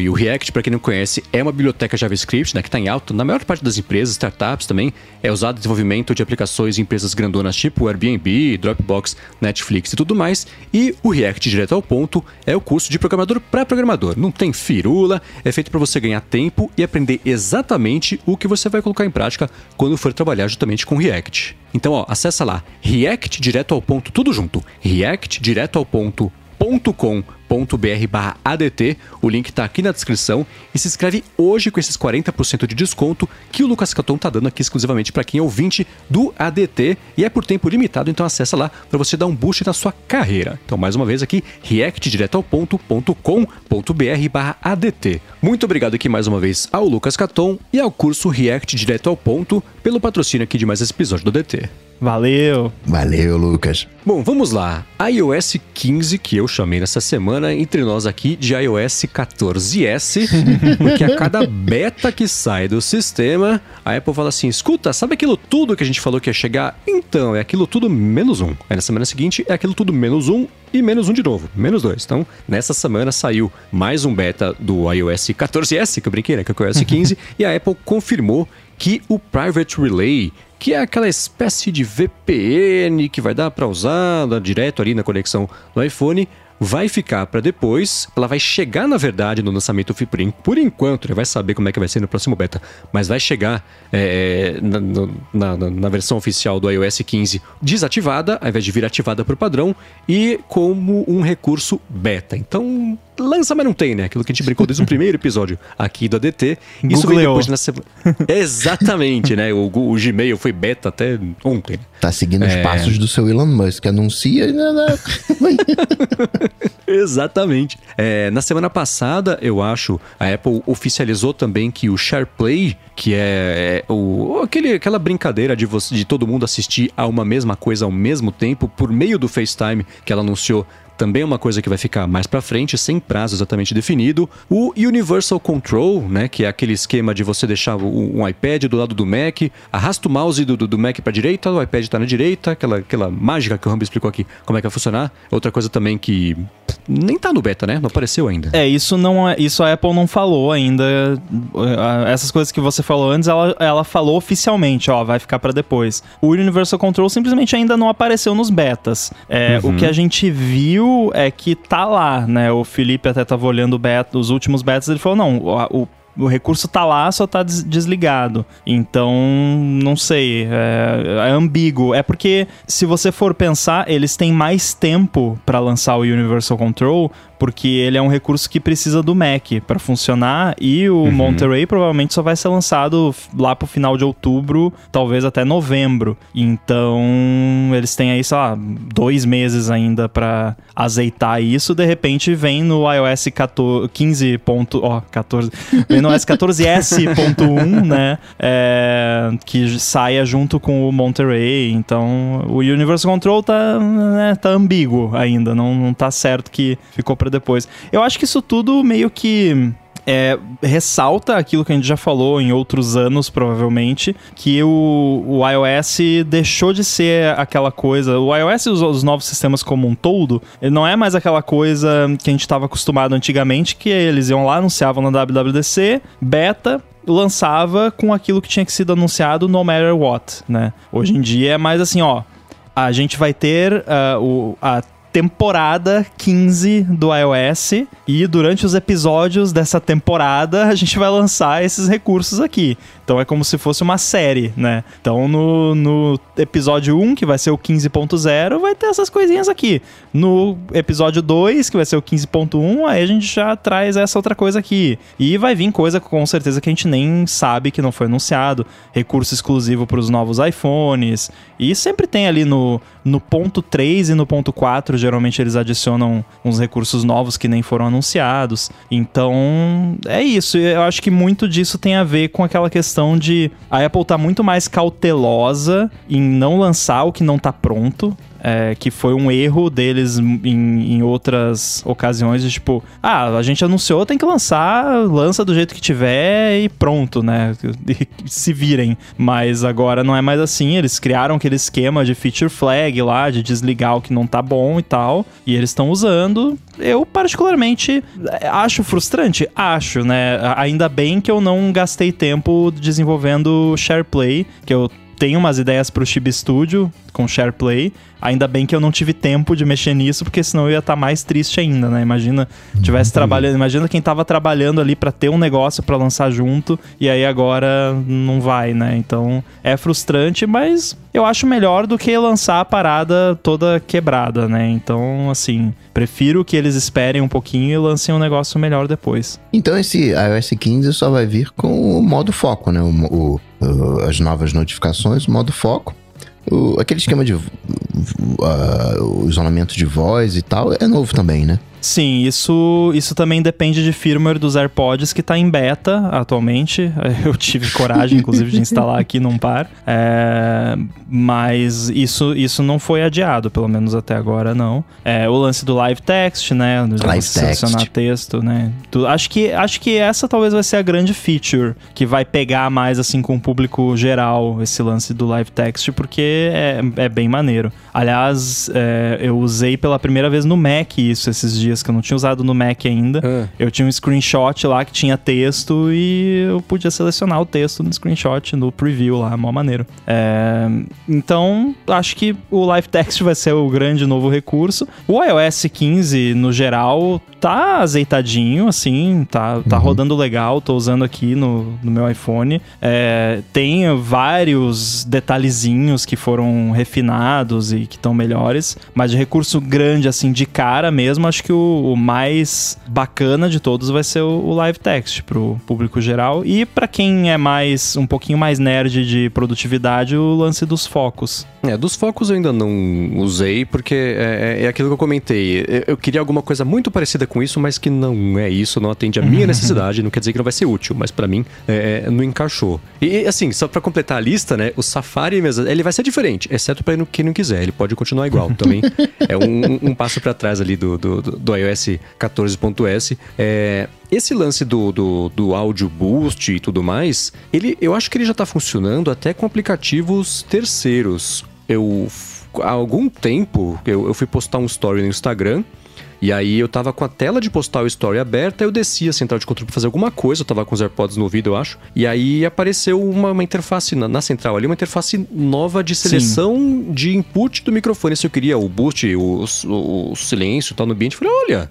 Isso é um recurso vocês, né? do Falei, "Isso é novo." sistema. É um recurso Aham. do sistema. Então, ele aplica no- na pipeline de áudio que vai para todo mundo, né? Então, funciona em qualquer lugar que use o microfone do- dos AirPods. Eu só não sei se essa interface que você viu funcionaria para você, porque os seus AirPods não estão com firmware que tem o recurso, né? Uhum. Ou se funcionaria, mas não funcionaria tão bem, porque esse beta do firmware dos AirPods Pro é justamente para habilitar isso, né? Segundo a Apple, pelo menos. Ele não funciona nativo no microfone do iPhone, não? Pode ser. Eu acho que sim. Pode Agora ser. que eu tô pensando bem, eu estava na praia e não estava de AirPods, apareceu a É, interface. então, é, então, Então- deve ser, deve ser no sistema, É. no, no microfone do iPhone ele funciona também. Uhum. Que é basicamente modo transparência e cancelamento de ruído pro microfone, em vez de ser pro Aham, fone. Sim. né? É, então é, é, é isso. O, o live text é, pra, pra mim, é coisa. Eu uso, assim, múltiplas vezes por semana já. Já faz, Sim. uma, já faz parte do. É que nem a área de Você fica mal assim. acostumado. copiar no iPhone e colar no Mac e vice-versa, já é uma coisa que eu faço sem pensar que é um recurso. É uma coisa que existe e eu sei que ele existe, é super útil, eu uso. Então, não, não- nem mais novidade, encaixou direitinho no cérebro. Não, e E a funciona. você- é, parece que agora, tipo, isso é o padrão, né? Se eu Aham. tenho uma imagem e tem texto nela, eu posso selecionar o texto. Como que isso nunca foi assim? é assim. Exatamente. Sabe? É tipo Isso- aquela coisa que clica e, e passa a ser natural e você esquece que existe, né? Exatamente, vira a chavinha muito rápido disso, porque é uma coisa que eh, você não tem que se forçar a usar. Ela, ela tá lá, à disposição. É, é não tem que ir atrás, ela já tá lá ao alcance. Então, é muito bacana. Uma coisa que eu, que eu não vejo nenhum problema em acontecer, e eu vou só reforçar aqui o que o Romo estava comentando, é essa distribuição dos recursos ao longo da, da maturação da vida útil do iOS número grande, ponto alguma coisa. Então, iOS 15, do iOS 15.0 ao 15. ponto- Pelo andar da carruagem 8, não os betas, eu, eu tô, tô comprando com, com 14, né? Que não para de aparecer versão. Isso é tudo o que vai chegar, exceto o que vai ser adiado para iOS 16. A gente conversa sobre isso daqui a um ano. Então, tudo bem, ó. O iOS 15 é isso, isso, isso, isso. Isso aqui pode não chegar agora, vai chegar depois, não vai chegar direito. Melhor do que chegar tudo bugado, como aconteceu. Eu lembro que o iOS 11, que foi meio dos infernos, assim, que nada Foi funcionava. horrível. Foi É, horrível. então. Aí a partir do isso? 12 eles começaram a ajustar os processos que até o Mark Gurman escreveu, que eles estavam, né, revisitando ali os procedimentos para conseguir fazer isso. E eles têm um problema, não é um problema, é, é simplesmente uma realidade que acaba sendo problemática, que é assim, o iOS 15 tem que estar pronto, né, o 15.0 que vai para os devices novos tem que estar pronto até o dia tal. Assim, que eu não sei, digamos que os primeiros iPhones 13 vão ser entregues dia 24 de setembro, que se eu não me engano é o rumor. Dia 14 de setembro, o build tem que estar na fábrica para eles instalarem nos devices lá. E aí não adianta, tem que estar lá, ah, isso aqui não tá funcionando, tira, corta, desliga.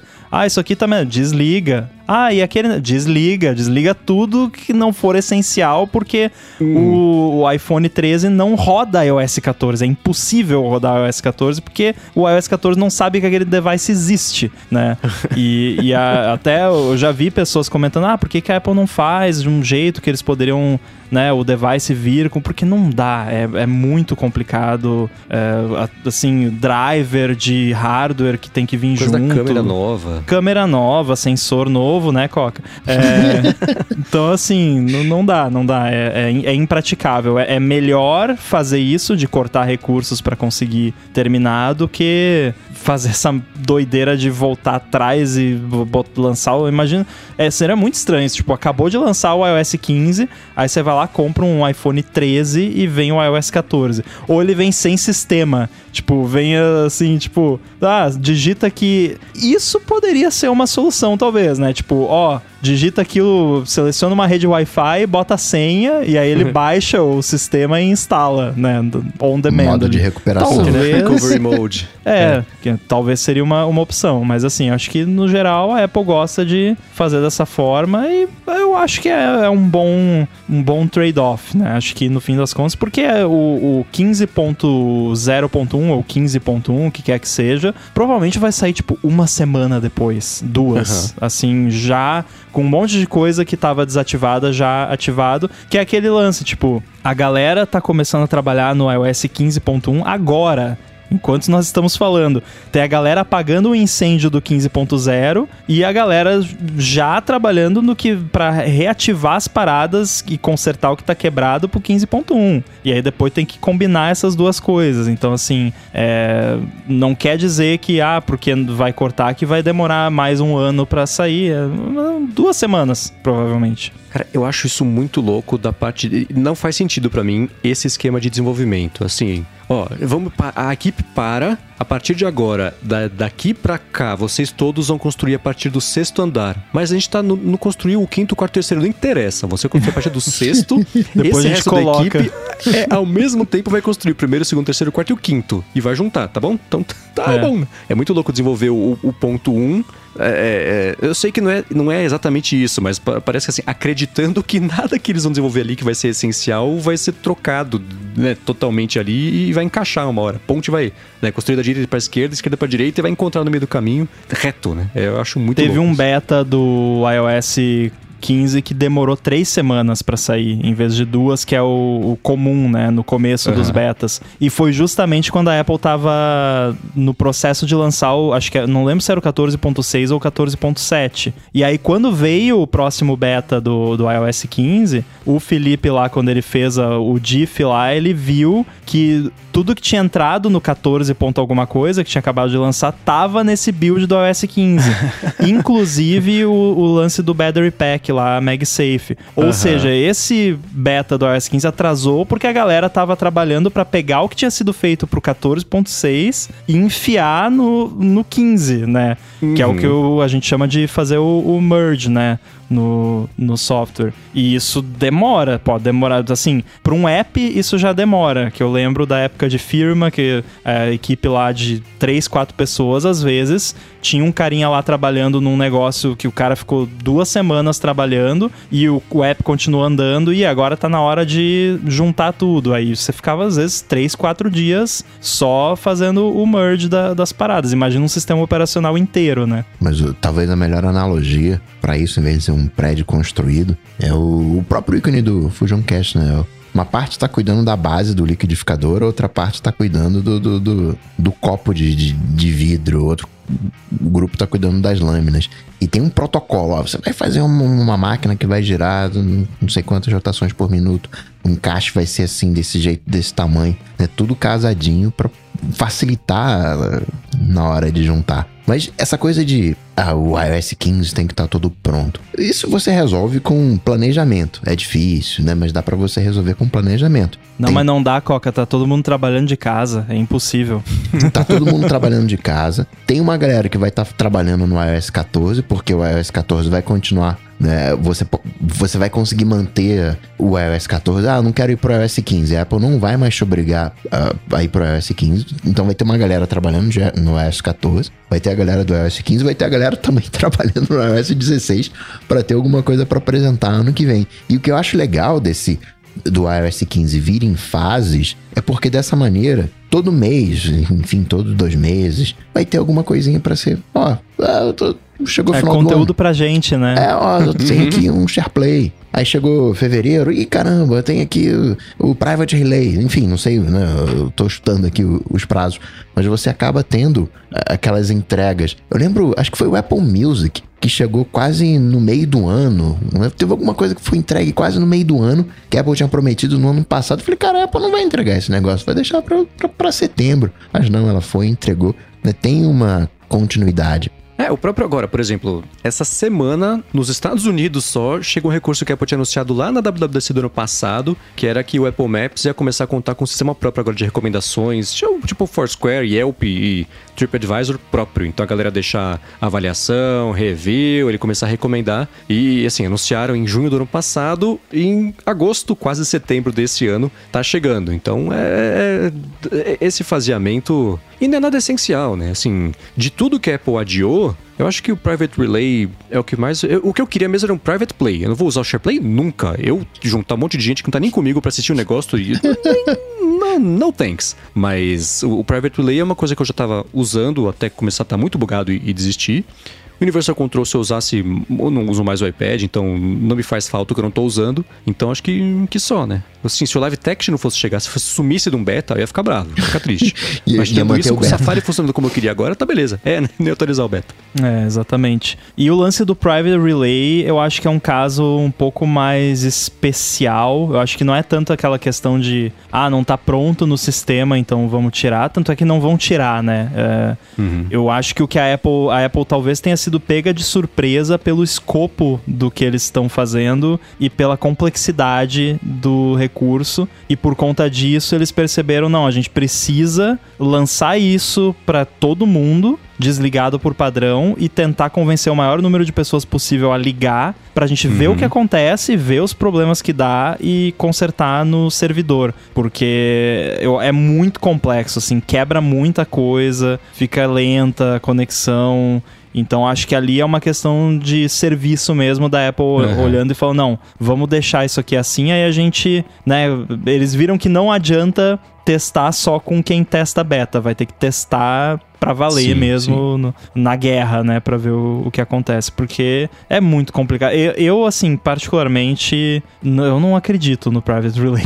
Eu não sei se eu não sei até que ponto a Apple vai conseguir fazer isso pegar, porque é um problema muito difícil de você resolver na escala da Apple. Assim, uma coisa é você assinar lá um Proton VPN, um outro aplicativo de VPN que você sabe, você vai lá, liga, usa e tal. Outra coisa é a Apple com um bilhão de iPhones lá fora é, lançando uma VPN, né? Claro que não é para todo mundo, que tem que ser pago e tudo mais, mas enfim, milhões e milhões e milhões de usuários e não, só deixa isso ligado e a gente se vira aqui, sabe? Porque não adianta VPN quebra um monte de coisa, Sim. tem problema de performance. Aí imagina o suporte da Apple com a galera, pô, tá lenta a internet aqui no meu iPhone, né? Aí imagina ia virar meme agora que o Wi-Fi do iPhone é lento, né? Então, assim, é, é bem complicado. E acrescenta uma coisa, Ram. O iOS 15 são coisas da Apple. O Live Text tá no iPhone, é da Apple, tá lá, tá resolvido. Né? Se tiver algum problema, tá,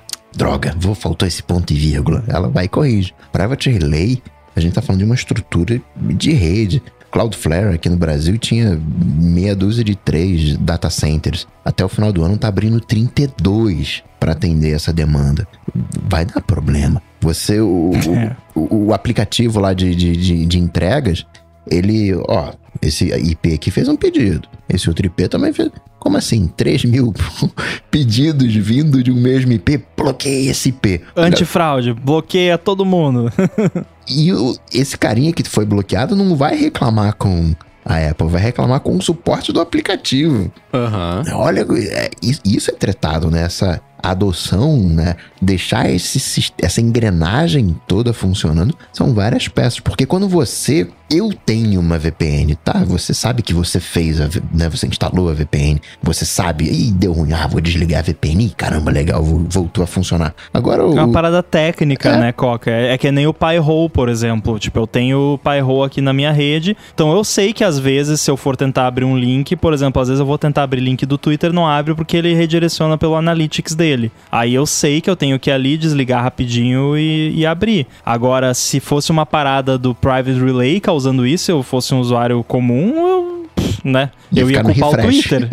é, eu ia falar pro Twitter, ia lá xingar, xingar no Twitter, o Twitter, ô Twitter, tá fora do ar aí, né? É, por exemplo, com o Pi-hole ligado aqui, aquela, aquelas propagandas que aparecem quando você faz uma busca do Google, que os primeiros resultados são propaganda, que lá não abre, porque o Pi-hole bloqueia, né? E claro que o Private Relay, o propósito é outro, mas é só assim, comparando a, a impedância, né, entre um usuário técnico que foi lá e se está se autolimitando, né, que é o caso do, do Pi-hole, ou de uma VPN é, customizada, com o usuário comum que vai lá, compra o iPhone, assina o iCloud e vem o Private Relay ligado por padrão, e aí as coisas começam a quebrar e a pessoa não faz a mínima ideia, né? E isso que a gente deu exemplos bem é, fortes, né? Mas tem exemplos mais simples, como por exemplo, toda vez que você vai logar em alguma coisa, você tem que digitar o two-factor de novo, porque mudou o IP, porque o Private Relay mudou, né? Que era uma coisa que acontecia comigo. Quando eu tava usando o Private Toda vez que eu ia entrar no App Store Connect ou qualquer coisa da Apple, eu tinha que aprovar o Two Factor de novo, porque era outro IP, né? Muito bem, vamos aqui agora para o hashtag Trema Umlaut AloDT, que é a parte que você que está escutando aqui o episódio pode interagir com a gente. Se tiver uma dúvida, uma coisa criativa, uma pergunta bacana, divertida, faz pra gente com a hashtag AloDT, que ela cai na nossa planilha aqui. A gente responde ao fim do episódio. Mas antes, a gente vai fazer uma pausa aqui para agradecer e dar as boas-vindas também para a Nuvem Shop, que também aqui é a nova patrocinadora do ADT. A Nuvem Shop é a maior plataforma de e-commerce da América Latina e a quinta maior startup aqui também da região. Com ela, você cria a sua própria loja online e integra com dezenas de canais de vendas, como por exemplo redes sociais, lojas físicas também e comércios aqui virtuais por todo o Brasil. Isso é legal, inclusive, porque você consegue, né, você gerencia todas as suas vendas num lugar só, o que é sempre muito bem-vindo, né? Quem vive de vendas sabe disso. A Nuvem Shop entende aqui os desafios do dia a dia do empreendedor e por isso ela oferece o apoio que seu negócio precisa para alavancar suas vendas online e fazer você chegar mais longe. Ela oferece, por exemplo, designs bem bacanas para sua loja, além de mais de 150 ferramentas e mais de mil treinamentos para sempre potencializar o seu negócio. E ó, agora presta atenção que tem bastante coisa, hein? Ó. A parte mais legal é bastante coisa, que criando a sua loja online pelo link areadetransferencia.com.br barra nuvenshop, você ganha 25% de desconto na sua primeira mensalidade, que vem depois de um período de 30 dias para você experimentar, usar, testar sem pagar nada por isso e além disso também você vai ter isenção das tarifas por 90 dias para as tarifas de venda. Então acessa lá areadetransferencia.com.br barra nuvenshop, que é o que ela fez especialmente aqui para os ouvintes do DT. Aproveita esse desconto, então cria sua loja online no Nuvem Shop e mostra para o mundo do que você é capaz. Última vez, então acessa lá areadetransferencia.com.br barra Nuvem Shop. Muito obrigado aqui a Nuvem Shop por ter se tornado a nova patrocinadora aqui também do DT. Valeu! Obrigado, Nuvem Shop. Bom, vamos lá. Hashtag AloDT, o Thiago Pereira quer saber. Ele falou o seguinte: tô precisando de um aplicativo para fazer o tracking das garantias das coisas que ele compra e quer saber se a gente tem alguma recomendação, se a gente usa algum. E aí? Primeiro eu quero agradecer não só o Thiago, né, mas nesse caso o Thiago, mas os nossos ouvintes, eles, eles são muito específicos, né? Que eu, eu via essa questão e pensei, pô, cara realmente quer um app para tracking de garantias das coisas. Eu nunca pensei na possibilidade de usar um app para isso, né? Uh, agora, eu não tenho uma sugestão de app específico para isso. Eu, particularmente, se eu precisasse, tivesse essa necessidade, eu provavelmente usaria o calendário, né? Tipo, coloca lá no calendário um evento no dia que expira, ó, expira a garantia de tal coisa. E aí, se você quer ser lembrado um tempo antes, tem a opção lá de alerta, você pode botar, tipo, 30 dias antes, 15 dias antes.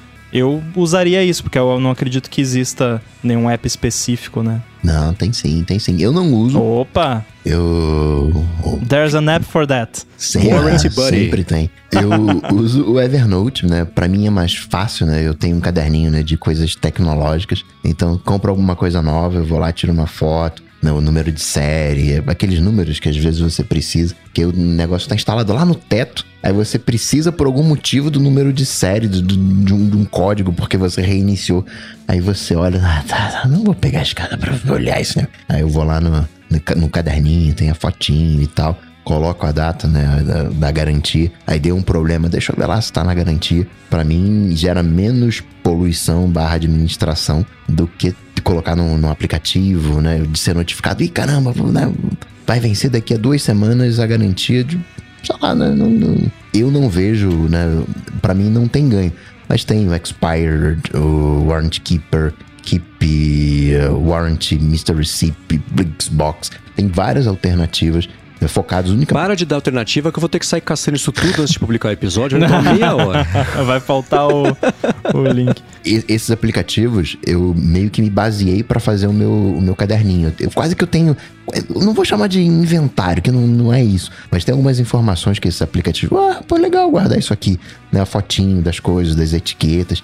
Tinha um aplicativo que eu achei sensacional, né? O específico do específico do específico. Era um que guardava os códigos de HomeKit caraca, né? Sim. É idiota, Pass, mas é legal, chama. né? Porque tá instalado lá, né? Não, vai lá e. Mas é, é, útil isso quando você tem um setup complicado, que nem eu tenho aqui, por exemplo, que é muito código, porque é, é papel pra caramba, e às vezes o código fica colado dentro do negócio, uhum. você tem que uhum. abrir. Então esse app realmente é, ajuda bastante. Agora, é, me explica só, porque eu, eu, realmente eu não entendi por que, que existe a necessidade de, de você ter essa paranoia tão grande com garantia das coisas, porque pelo menos assim, talvez eu seja muito desleixado, mas assim, eu é, o, o, meu procedimento é o seguinte: eu compro as coisas e se dá problema, eu vou lá e olho se tá na garantia ou não. Tipo, eu não, me, eu não sinto a necessidade de ser avisado que a garantia vai acabar, porque, sei lá, pra que, que eu vou usar a garantia se eu não, preciso, se eu não preciso? Não sei. Eu não entendi muito bem essa... por que você quer ser lembrado que a garantia vai acabar. Não, eu não quero, exatamente por isso que eu não, não faço uso de um aplicativo. Ah. eu pesquisei esses aplicativos para ter ideias para montar para mim das coisas importantes. Mas eu quero. O que, que eu quero saber, por exemplo? Caramba, teve um recall dos AirPods. No caso da Apple, eh, né, você vê lá, né? Agora tá no, no, lá no aplicativo de suporte. Mas peraí, quando é que eu comprei esses AirPods? Tá na garantia? Não tá? Troco ou não troco? Eu tenho que, peraí, caçar no nota fiscal.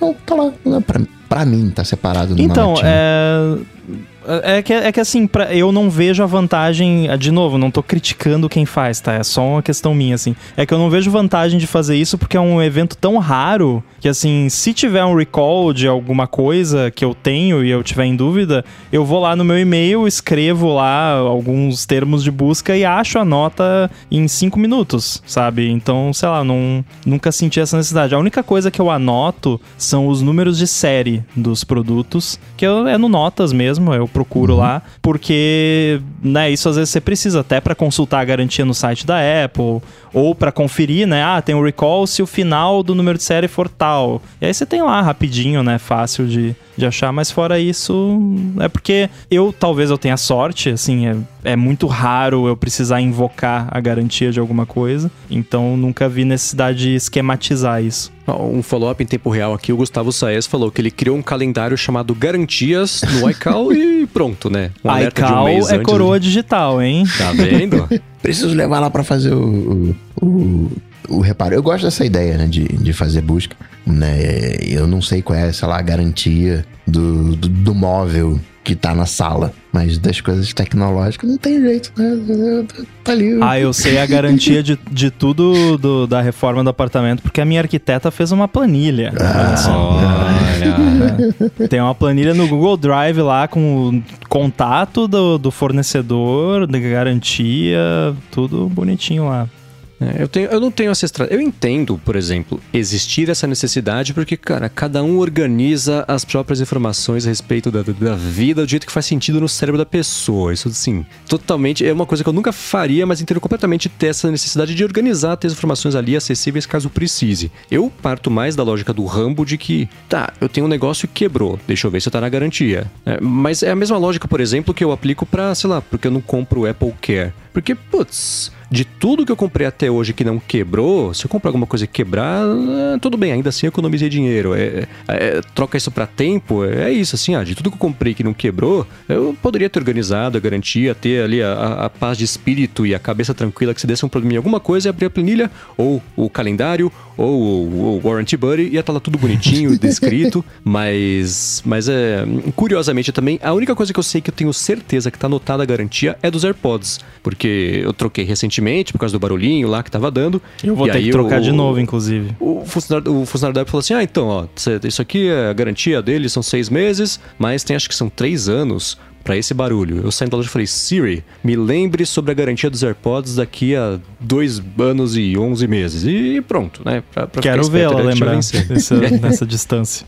Ela criou no meu, na minha lista de compra de mercado esse lembrete. Toda vez que eu tô no mercado, eu olho e falo, putz, preciso trocar. Mas agora não que eu preciso pegar o leite. Eu ah, esqueço. Tem que comprar a garantia dos AirPods. É. Onde é que tem isso? Que prateleira? Então, é, é, é, eu acho que tecnicamente então eu uso a Siri para poder fazer esse tipo de lembrete. Agora, seguindo aqui com a LoDT, o Ricardo Cardoso quer saber se a gente usa o e-mail do iCloud porque ele falou, o iCloud Mail, né? Ele falou assim, que perguntou, na verdade, se não é frustrante pra gente ler os e-mails no dispositivo e as notificações continuarem lá em outros aparelhos como se tivessem sido não lidas ainda. E aí? Não, porque eu não tenho notificação para e-mail.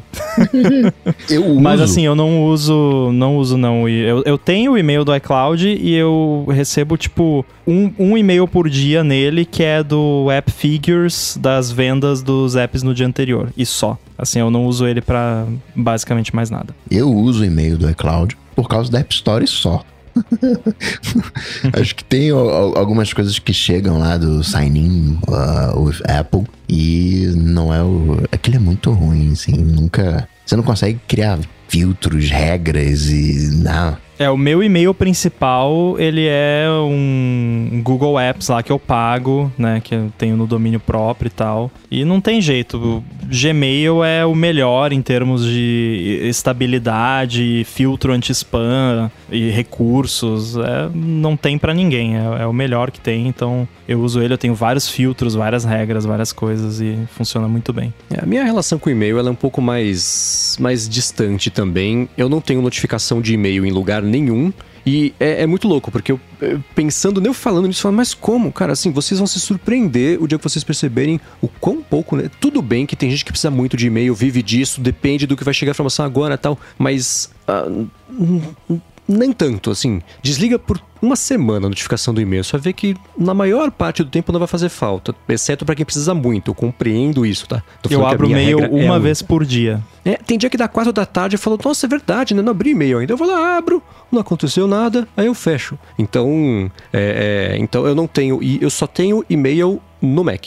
Eu não tenho no iPhone, no, no, iPad eu também não tinha. Eu centralizei e-mails só no Mac, é só lá, não me incomoda, não me interrompe e tá resolvido. E, e tem funcionado bem. Então não tem esse problema de, de, de notificações duplicadas, mesmo com coisa já lida. E, e recomendo fazer esse teste para quem puder, né? Profissionalmente não dependa muito disso, como felizmente eu não dependo. Então é, é um bom teste para fazer, porque é uma libertação danada não ter que ficar ali sendo. Porque, sim, notificação de e-mail, você vai ser incomodado com muito lixo, que vai te distrair, está pensando em alguma coisa, num raciocínio ali específico, programando, por exemplo, chegou lá, ah, pensa hoje com desconto. Pronto, já perdeu o fio da meada que está fazendo fazer. É. Então, façam esse experimento e, e, e, depois, daqui a duas semanas, digam pra gente o que vocês acharam. É, claro que tem gente que trabalha, né, alguma coisa que tem que estar tá monitorando e-mail o tempo todo. Sim, sim. Mas, assim como o Mendes, felizmente não é o meu caso. A gigantesca maioria dos e-mails que eu recebo é transacional. É tipo, ah, você comprou não sei o que. Ah, não sei o que foi enviado. Ah, sua invoice de sei lá o que, sabe? É, é, coisa que é basicamente eu só preciso conferir e, e acabou. E marcar como lido. Uhum. Não preciso ler. E e-mail mesmo assim que eu recebo de pessoas que tem alguma informação útil ou que querem conversar sobre algum negócio, alguma coisa, é um a cada 15 dias e é, não é urgente. Tipo, se eu ler às 10 da manhã ou às 8 da noite ou no dia seguinte, não vai mudar nada. Porque a pessoa que manda um e-mail geralmente não tá esperando uma resposta imediata. Inclusive hoje, agora à noite, eu mandei um e-mail para uma pessoa e a pessoa respondeu um minuto depois. Eu fiquei tipo, nossa, caramba, né? Essa pessoa deve ter notificação ligada uhum. nos e-mails. Então, assim, para mim o e-mail não é instantâneo, então tanto faz. E quando respondem rápido, eu me sinto culpado. Eu tenho a impressão que eu atrapalhei a pessoa. Ela tá fazendo alguma coisa, a pessoa parar pra me responder. Eu acho feio. Eu só mandei e-mail, eu sei, né? Não tenho culpa disso. Mas assim, quando chega rápido, eu falei, putz, atrapalhei. Quando alguém me responde rápido, eu, eu tenho algumas coisas que eu. Não, algumas noias com e-mail. Uma delas é: se a pessoa me, respondo, me responde rápido, eu não respondo rápido para ela. Porque é porque vira um, acaba virando não um WhatsApp. Pra não virar iMessage. É, vira conversa. Falei, não, não, não, amanhã eu respondo, né? E essa do, do Mendes, né, de responder no Mac, eu gosto dessa abordagem, porque tem muito, muita coisa transacional como o Rambo, mas isso eu nem vejo. Na minha inbox, nem vai na minha inbox, fica guardado, fica escondido. Eu não, eu não preciso ver aquilo. Cara, eu já sei que eu comprei, né? Aquele tal dia ali e tal. Aí, não chegou tal dia. Tá, vou saber o que, que aconteceu, lá no, no e-mail. Ou se for alguma coisa importante, faço algum tracking. Mas os e-mails que chegam para mim são relativamente importantes, porque já foram filtrados. E aí, eu tô lá no, na rua, no iPhone, vejo aquele e-mail, não vou conseguir responder a pessoa, porque vou precisar acessar outros documentos, outras coisas. Então eu deixo para concentrar isso no, no Mac. E, e, gosto de colocar também a, aquele enviado do iPhone, porque aí eu acho que a pessoa fica imaginando que eu tava né, na rua ali, respondi para ela rapidinho. e aí eu consigo ser mais curto, né? Mais, né, ser mais grosso né, a resposta. Né? E a pessoa não vai ficar tão chateada assim com a minha, entre aspas, grosseria. Ah, poxa vida, ele falou assim porque ele tava no, no iPhone, aquele tecladinho, né? Mas 90% dos e-mails é tudo no Mac.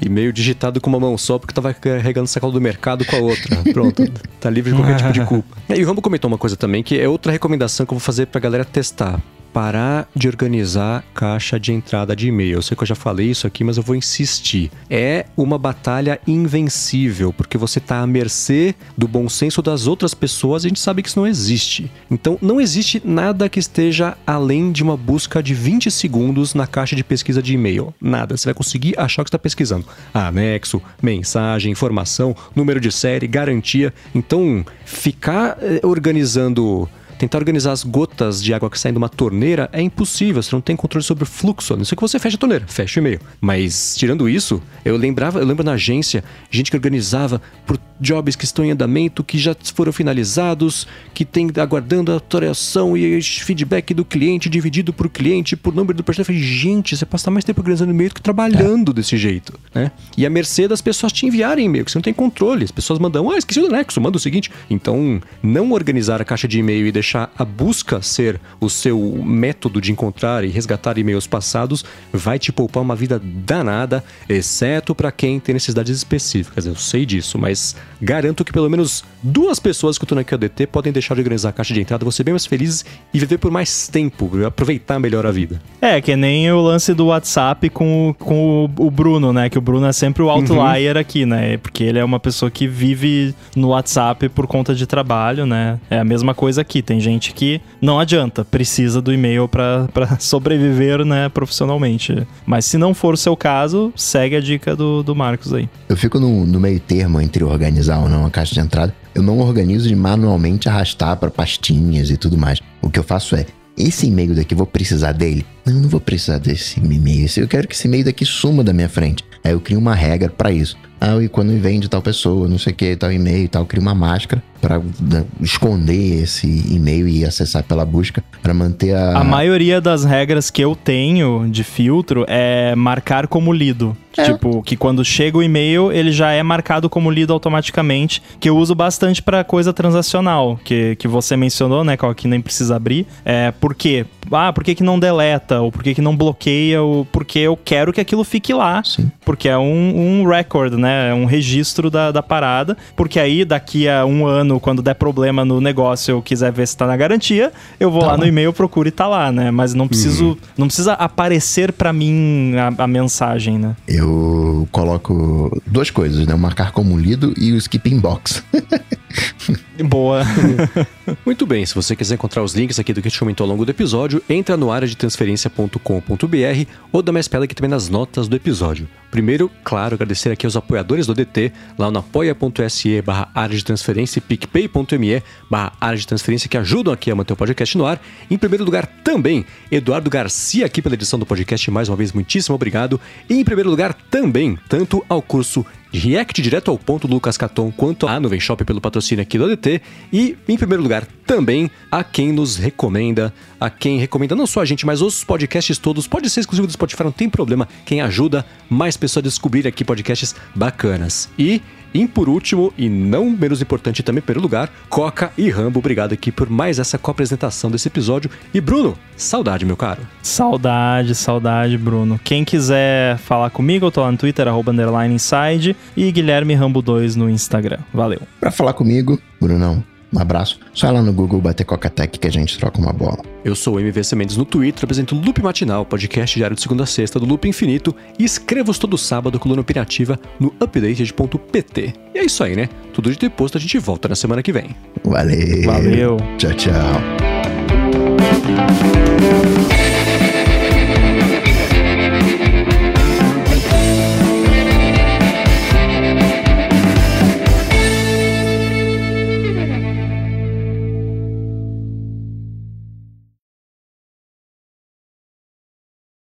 Quero ver quando a galera estiver lá em Marte, como é que a gente vai fazer a transmissão ao vivo. Aqui então, pra Terra e 8 pra minutos Marte. de delay. hum, é, um delayzinho, né? Um pequeno delayzinho. É, na verdade é bem mais que 8 minutos. 8 minutos acho que é a luz? Deixa eu ver. Oito minutos é a luz pro sol. Ah, tá, a distância tanto faz. Closest possible approach. 3 minutos, quando tá mais próximo. A luz. Então, é, é que é, é- é bem pouco eficiente mandar dados por binário de luz, né? Não é como se fosse uma fibra ótica. Então. Ou, ou não. Eu não sou físico. né? Engenheiro de luz espacial. Engenheiro de luz no espaço. As ondas de rádio se propagam na velocidade do som, né? Não? Aham. Então é bem menos que a velocidade da luz. Deixa eu ver aqui. Ai, meu de Deus. rádio. É, né? É, É 186 mil milhas por segundo. uhum. Ah, não, ó. Radio waves travel at the speed of light. Então é na velocidade Olha. da luz. Não Ah, sei então por que tá. que eu achei que era a velocidade do som. Não, faz sentido, né? Porque é rápido, né? Senão o Wi-Fi não seria rápido. É, né? Tá, assim, tá no vácuo, não tem resistência de qualquer jeito. né? Aliás, eu tava vendo o Nostalgia fez um documentário do Tesla recentemente. eu- Hoje eu assisti. É. Do e Tesla aí do no... Nikolai Tesla e não sobre É. a empresa do Musk. Tá. O Tesla, não a claro. Tesla, né? Aí tava falando dos experimentos que ele fez com transmissão é, sem fio de, de coisa e tal. E aí eu tava. Eu, por um momento eu pensei pra mim, pô, o que, que será que o Tesla ia achar do Bluetooth? Acho que ele ia. Ele ia pensar, tipo, não devia ter inventado essa, essa tecnologia. Eu inventei a parada bonitinha, os caras vêm e fazem isso, né? Ah, mas, cara, é assim, né? Assuntos polêmicos. Eu suponho que inventores de. re- Inventores? Tá certo, né? De religiões pensem a mesma coisa. O quê? Meu nome pra isso? Para, gente, pelo amor de. Papai. É, exatamente. Ó, rádio, o sinal de rádio leva 5 minutos, de 5 a 20 minutos pra ir da Terra pra Marte e vice-versa, dependendo da distância, né? Que eles podem estar em lados opostos do Sol, aí bagunça um pouquinho. Passa um, passa um cabo, lança um cabo pra Marte, fica recolhendo. Né? Vai, vai. Tranquilo, tranquilo, tranquilíssimo. Tem. Aí enrosca lá num asteroide o cabo. E, e- e o ideal seria passar cabo coaxial, porque no cabo coaxial a onda eh, eletromagnética é mais rápida do que a luz na fibra. Então, Tem umas coisas meio nonsense assim, porque eh, a, referência é a luz no vácuo, aqueles 300 zilhões de quilômetros por hora, mas quando é na fibra ótica acho que vira 220 e no cabo coaxial é 230 mil. Então você tem que ser coaxial ainda por cima pra ganhar 10 mil quilometrinhos a mais. Quando você começa a pensar nessas coisas, você entende por que, que a Apple não conseguiu fazer o AirPower, né? tipo, não tem como você contrariar as leis da física, assim, Uhum. tipo, tá, mas não tem como fazer mais rápido? Não. tipo, não, por quê? Porque é física, não dá, impossível. Quer dizer, né, não pode, não dá pra afirmar que é impossível, talvez tenha um jeito, né, não foi descoberto, Atualmente- mas Mas, assim, tudo que nós sabemos coletivamente diz que não dá, né? Então, não dá. Teve algum keynote que. Eu não sei se foi o Jobs ou se já foi pós-Jobs, que o discurso foi exatamente esse. Ah, tem isso, isso, mas ó, como a gente não tem a capacidade de quebrar as leis da física, tem essa, essa e essa limitação. Não lembro qual foi. Que nem um, um ping do Brasil pra Austrália. Vai ser, sei lá, 80, 100 milissegundos no mínimo. Mesmo que seja um único cabo, linha reta até o. Não, tem jeito, tem que percorrer o cabo. Uhum. Vamos ver se eu consigo testar o meu ping pra Austrália aqui. Vai bater lá no Lucas Catão e volta. Ah, vamos lá. Telstra em Windsor. Vamos ver. Vamos ver se vai chegar a dar o ping. Windsor, Austrália, existe? É o que Windsor tá dizendo aqui. na Inglaterra. Peraí. Pera, peraí. Se bem que sendo na Inglaterra, pode ser na Austrália ou qualquer outra colônia que eles tenham. New South Wales. Olha. É uma cidade histórica, nordeste de Sydney. Muito bem, aprendi mais essa. 355. Vixe, uma eternidade. É, deu 86 mega de download, até que tá bom. É um episódio do ADT. Aí, ó, baixaria rapidinho se o ADT ficasse na Austrália ou se o ouvinte estivesse na Austrália, né? Uhum. Aliás, se alguém tá ouvindo esse bônus track na Austrália, manda um alô pra gente. Mas não dá spoiler. É, não dá spoiler. Olha, Coca, isso vai ficar mais claro para as pessoas que estão escutando na hora que a gente for fazer o episódio. Mas eu mandei um termo de pesquisa aqui que eu fiz no Google, entre aspas mesmo. Tem um resultado. Sério? Em toda a internet, Nossa. no site infoteca.cnptia.embrapa.br. Caramba, Caramba. pesquisa boa. Eu, eu fui lá na Nossa, é um comunicado técnico. Tem ISSN e tudo. Eu desci lá na cozinha, tá parecendo o rodízio de fast food. Porque a gente pediu, né, o, o- o- os sanduíches, era aquele, né, lanche da tarde, né, que me- meio que vira eh, janta.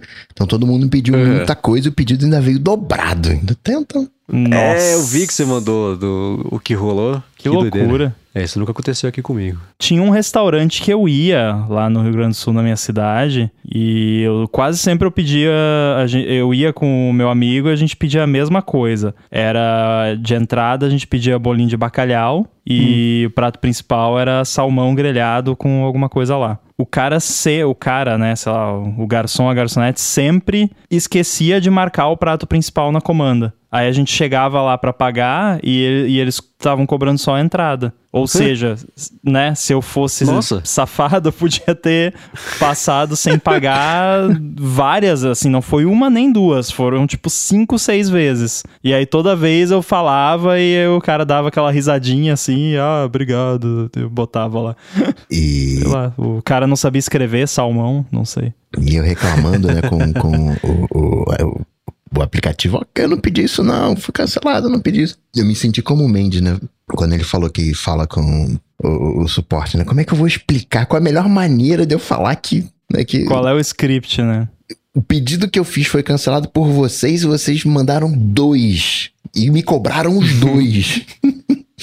Que, que loucura. Eu falei, ó, não pedi isso não. E, e não tem um horário, né? Você entra nos detalhes, não tem um horário, não tem como você dizer, ó, não, eu tô- não, não Uhum. Mas é bizarro isso, né? Tipo, pedido cancelado pelo vendedor deveria automaticamente fazer o reembolso pra você, né? Então, fez o reembolso, tá lá no cartão de crédito, um reembolso e mais duas cobranças. Nossa. São proativos. É isso que eu acho chato, por exemplo. É claro que, né, que a Uber, por exemplo, nunca faria isso, mas suponha que você pede um carro. Beleza, aí o carro tá chegando, você cancela. Você é cobrado, né? Ou tem a, a, a taxa de cancelamento lá. Mas, especialmente agora que tá faltando carro na rua, eh, eu não sei como é que tá aí no Rio, ou com você também, rapaz, mas aqui eu peço um carro, fala assim, tá, daqui a 10 minutos chega. Aí o carro tá vindo, vindo, vindo, daqui falta um minuto e o cara cancela. Pô, cadê o meu, a minha compensação por ter esperado? Se fosse eu cancelando, eu ia ter que pagar alguma coisa. Mas né? se o motorista cancela demais, ele sofre punição Ah, no é, aplicativo, é. né? Mas Claro que não- você não tem benefício nenhum, um, né? Exatamente, mas, né? Mas, cara, tinha uma parada que, que tava rolando uma época aqui em Florianópolis que tava, tava insuportável de, de pegar Uber, porque rolava isso. E não era um. Tipo, você pedia, você passava por uns 5, 6 até aqui tá assim alguém também. Aceitar. E aí os caras começaram com aquela de ficar mandando mensagem perguntando pra onde pra é. onde é que é? Que o cara queria escolher a, a corrida. Aí, no final, já tava quase mandando tomar naquele lugar. eu eu simplesmente não respondia. Eu Uhum. não respondia e se o cara quisesse cancelar, problema dele. Teve uma vez que um colega meu tava saindo da empresa lá, é, aí ele chamou o, o Uber, aí o cara tava vindo, o carro e tal, e o carro parou, sim, tipo, ele viu que o carro parou, não, não tinha chegado ainda e o carro parou. Aí daqui a pouco o cara mandou mensagem, não vai cancelar não? Tipo, Aí ele, não, não, não, quero cancelar. Aí o cara, não, mas eu não vou aí não. Aí eu- ele falou, tá, então se você não vai vir, então vou, vou- cancela você. Aí o cara falou, não, cancela você. Ah, não, mas eu vou pagar taxa se eu cancelar não sei o que. Ah, se você não cancelar, você não consegue pedir outro. Aí o meu amigo fechou o app do Uber, abriu o app da 99, chamou um motorista na 99, foi pra casa e deixou o cara Nossa, lá. cara. Esse é o jogo de chicken mais triste do mundo. Nossa, muito, muito, muito, muito.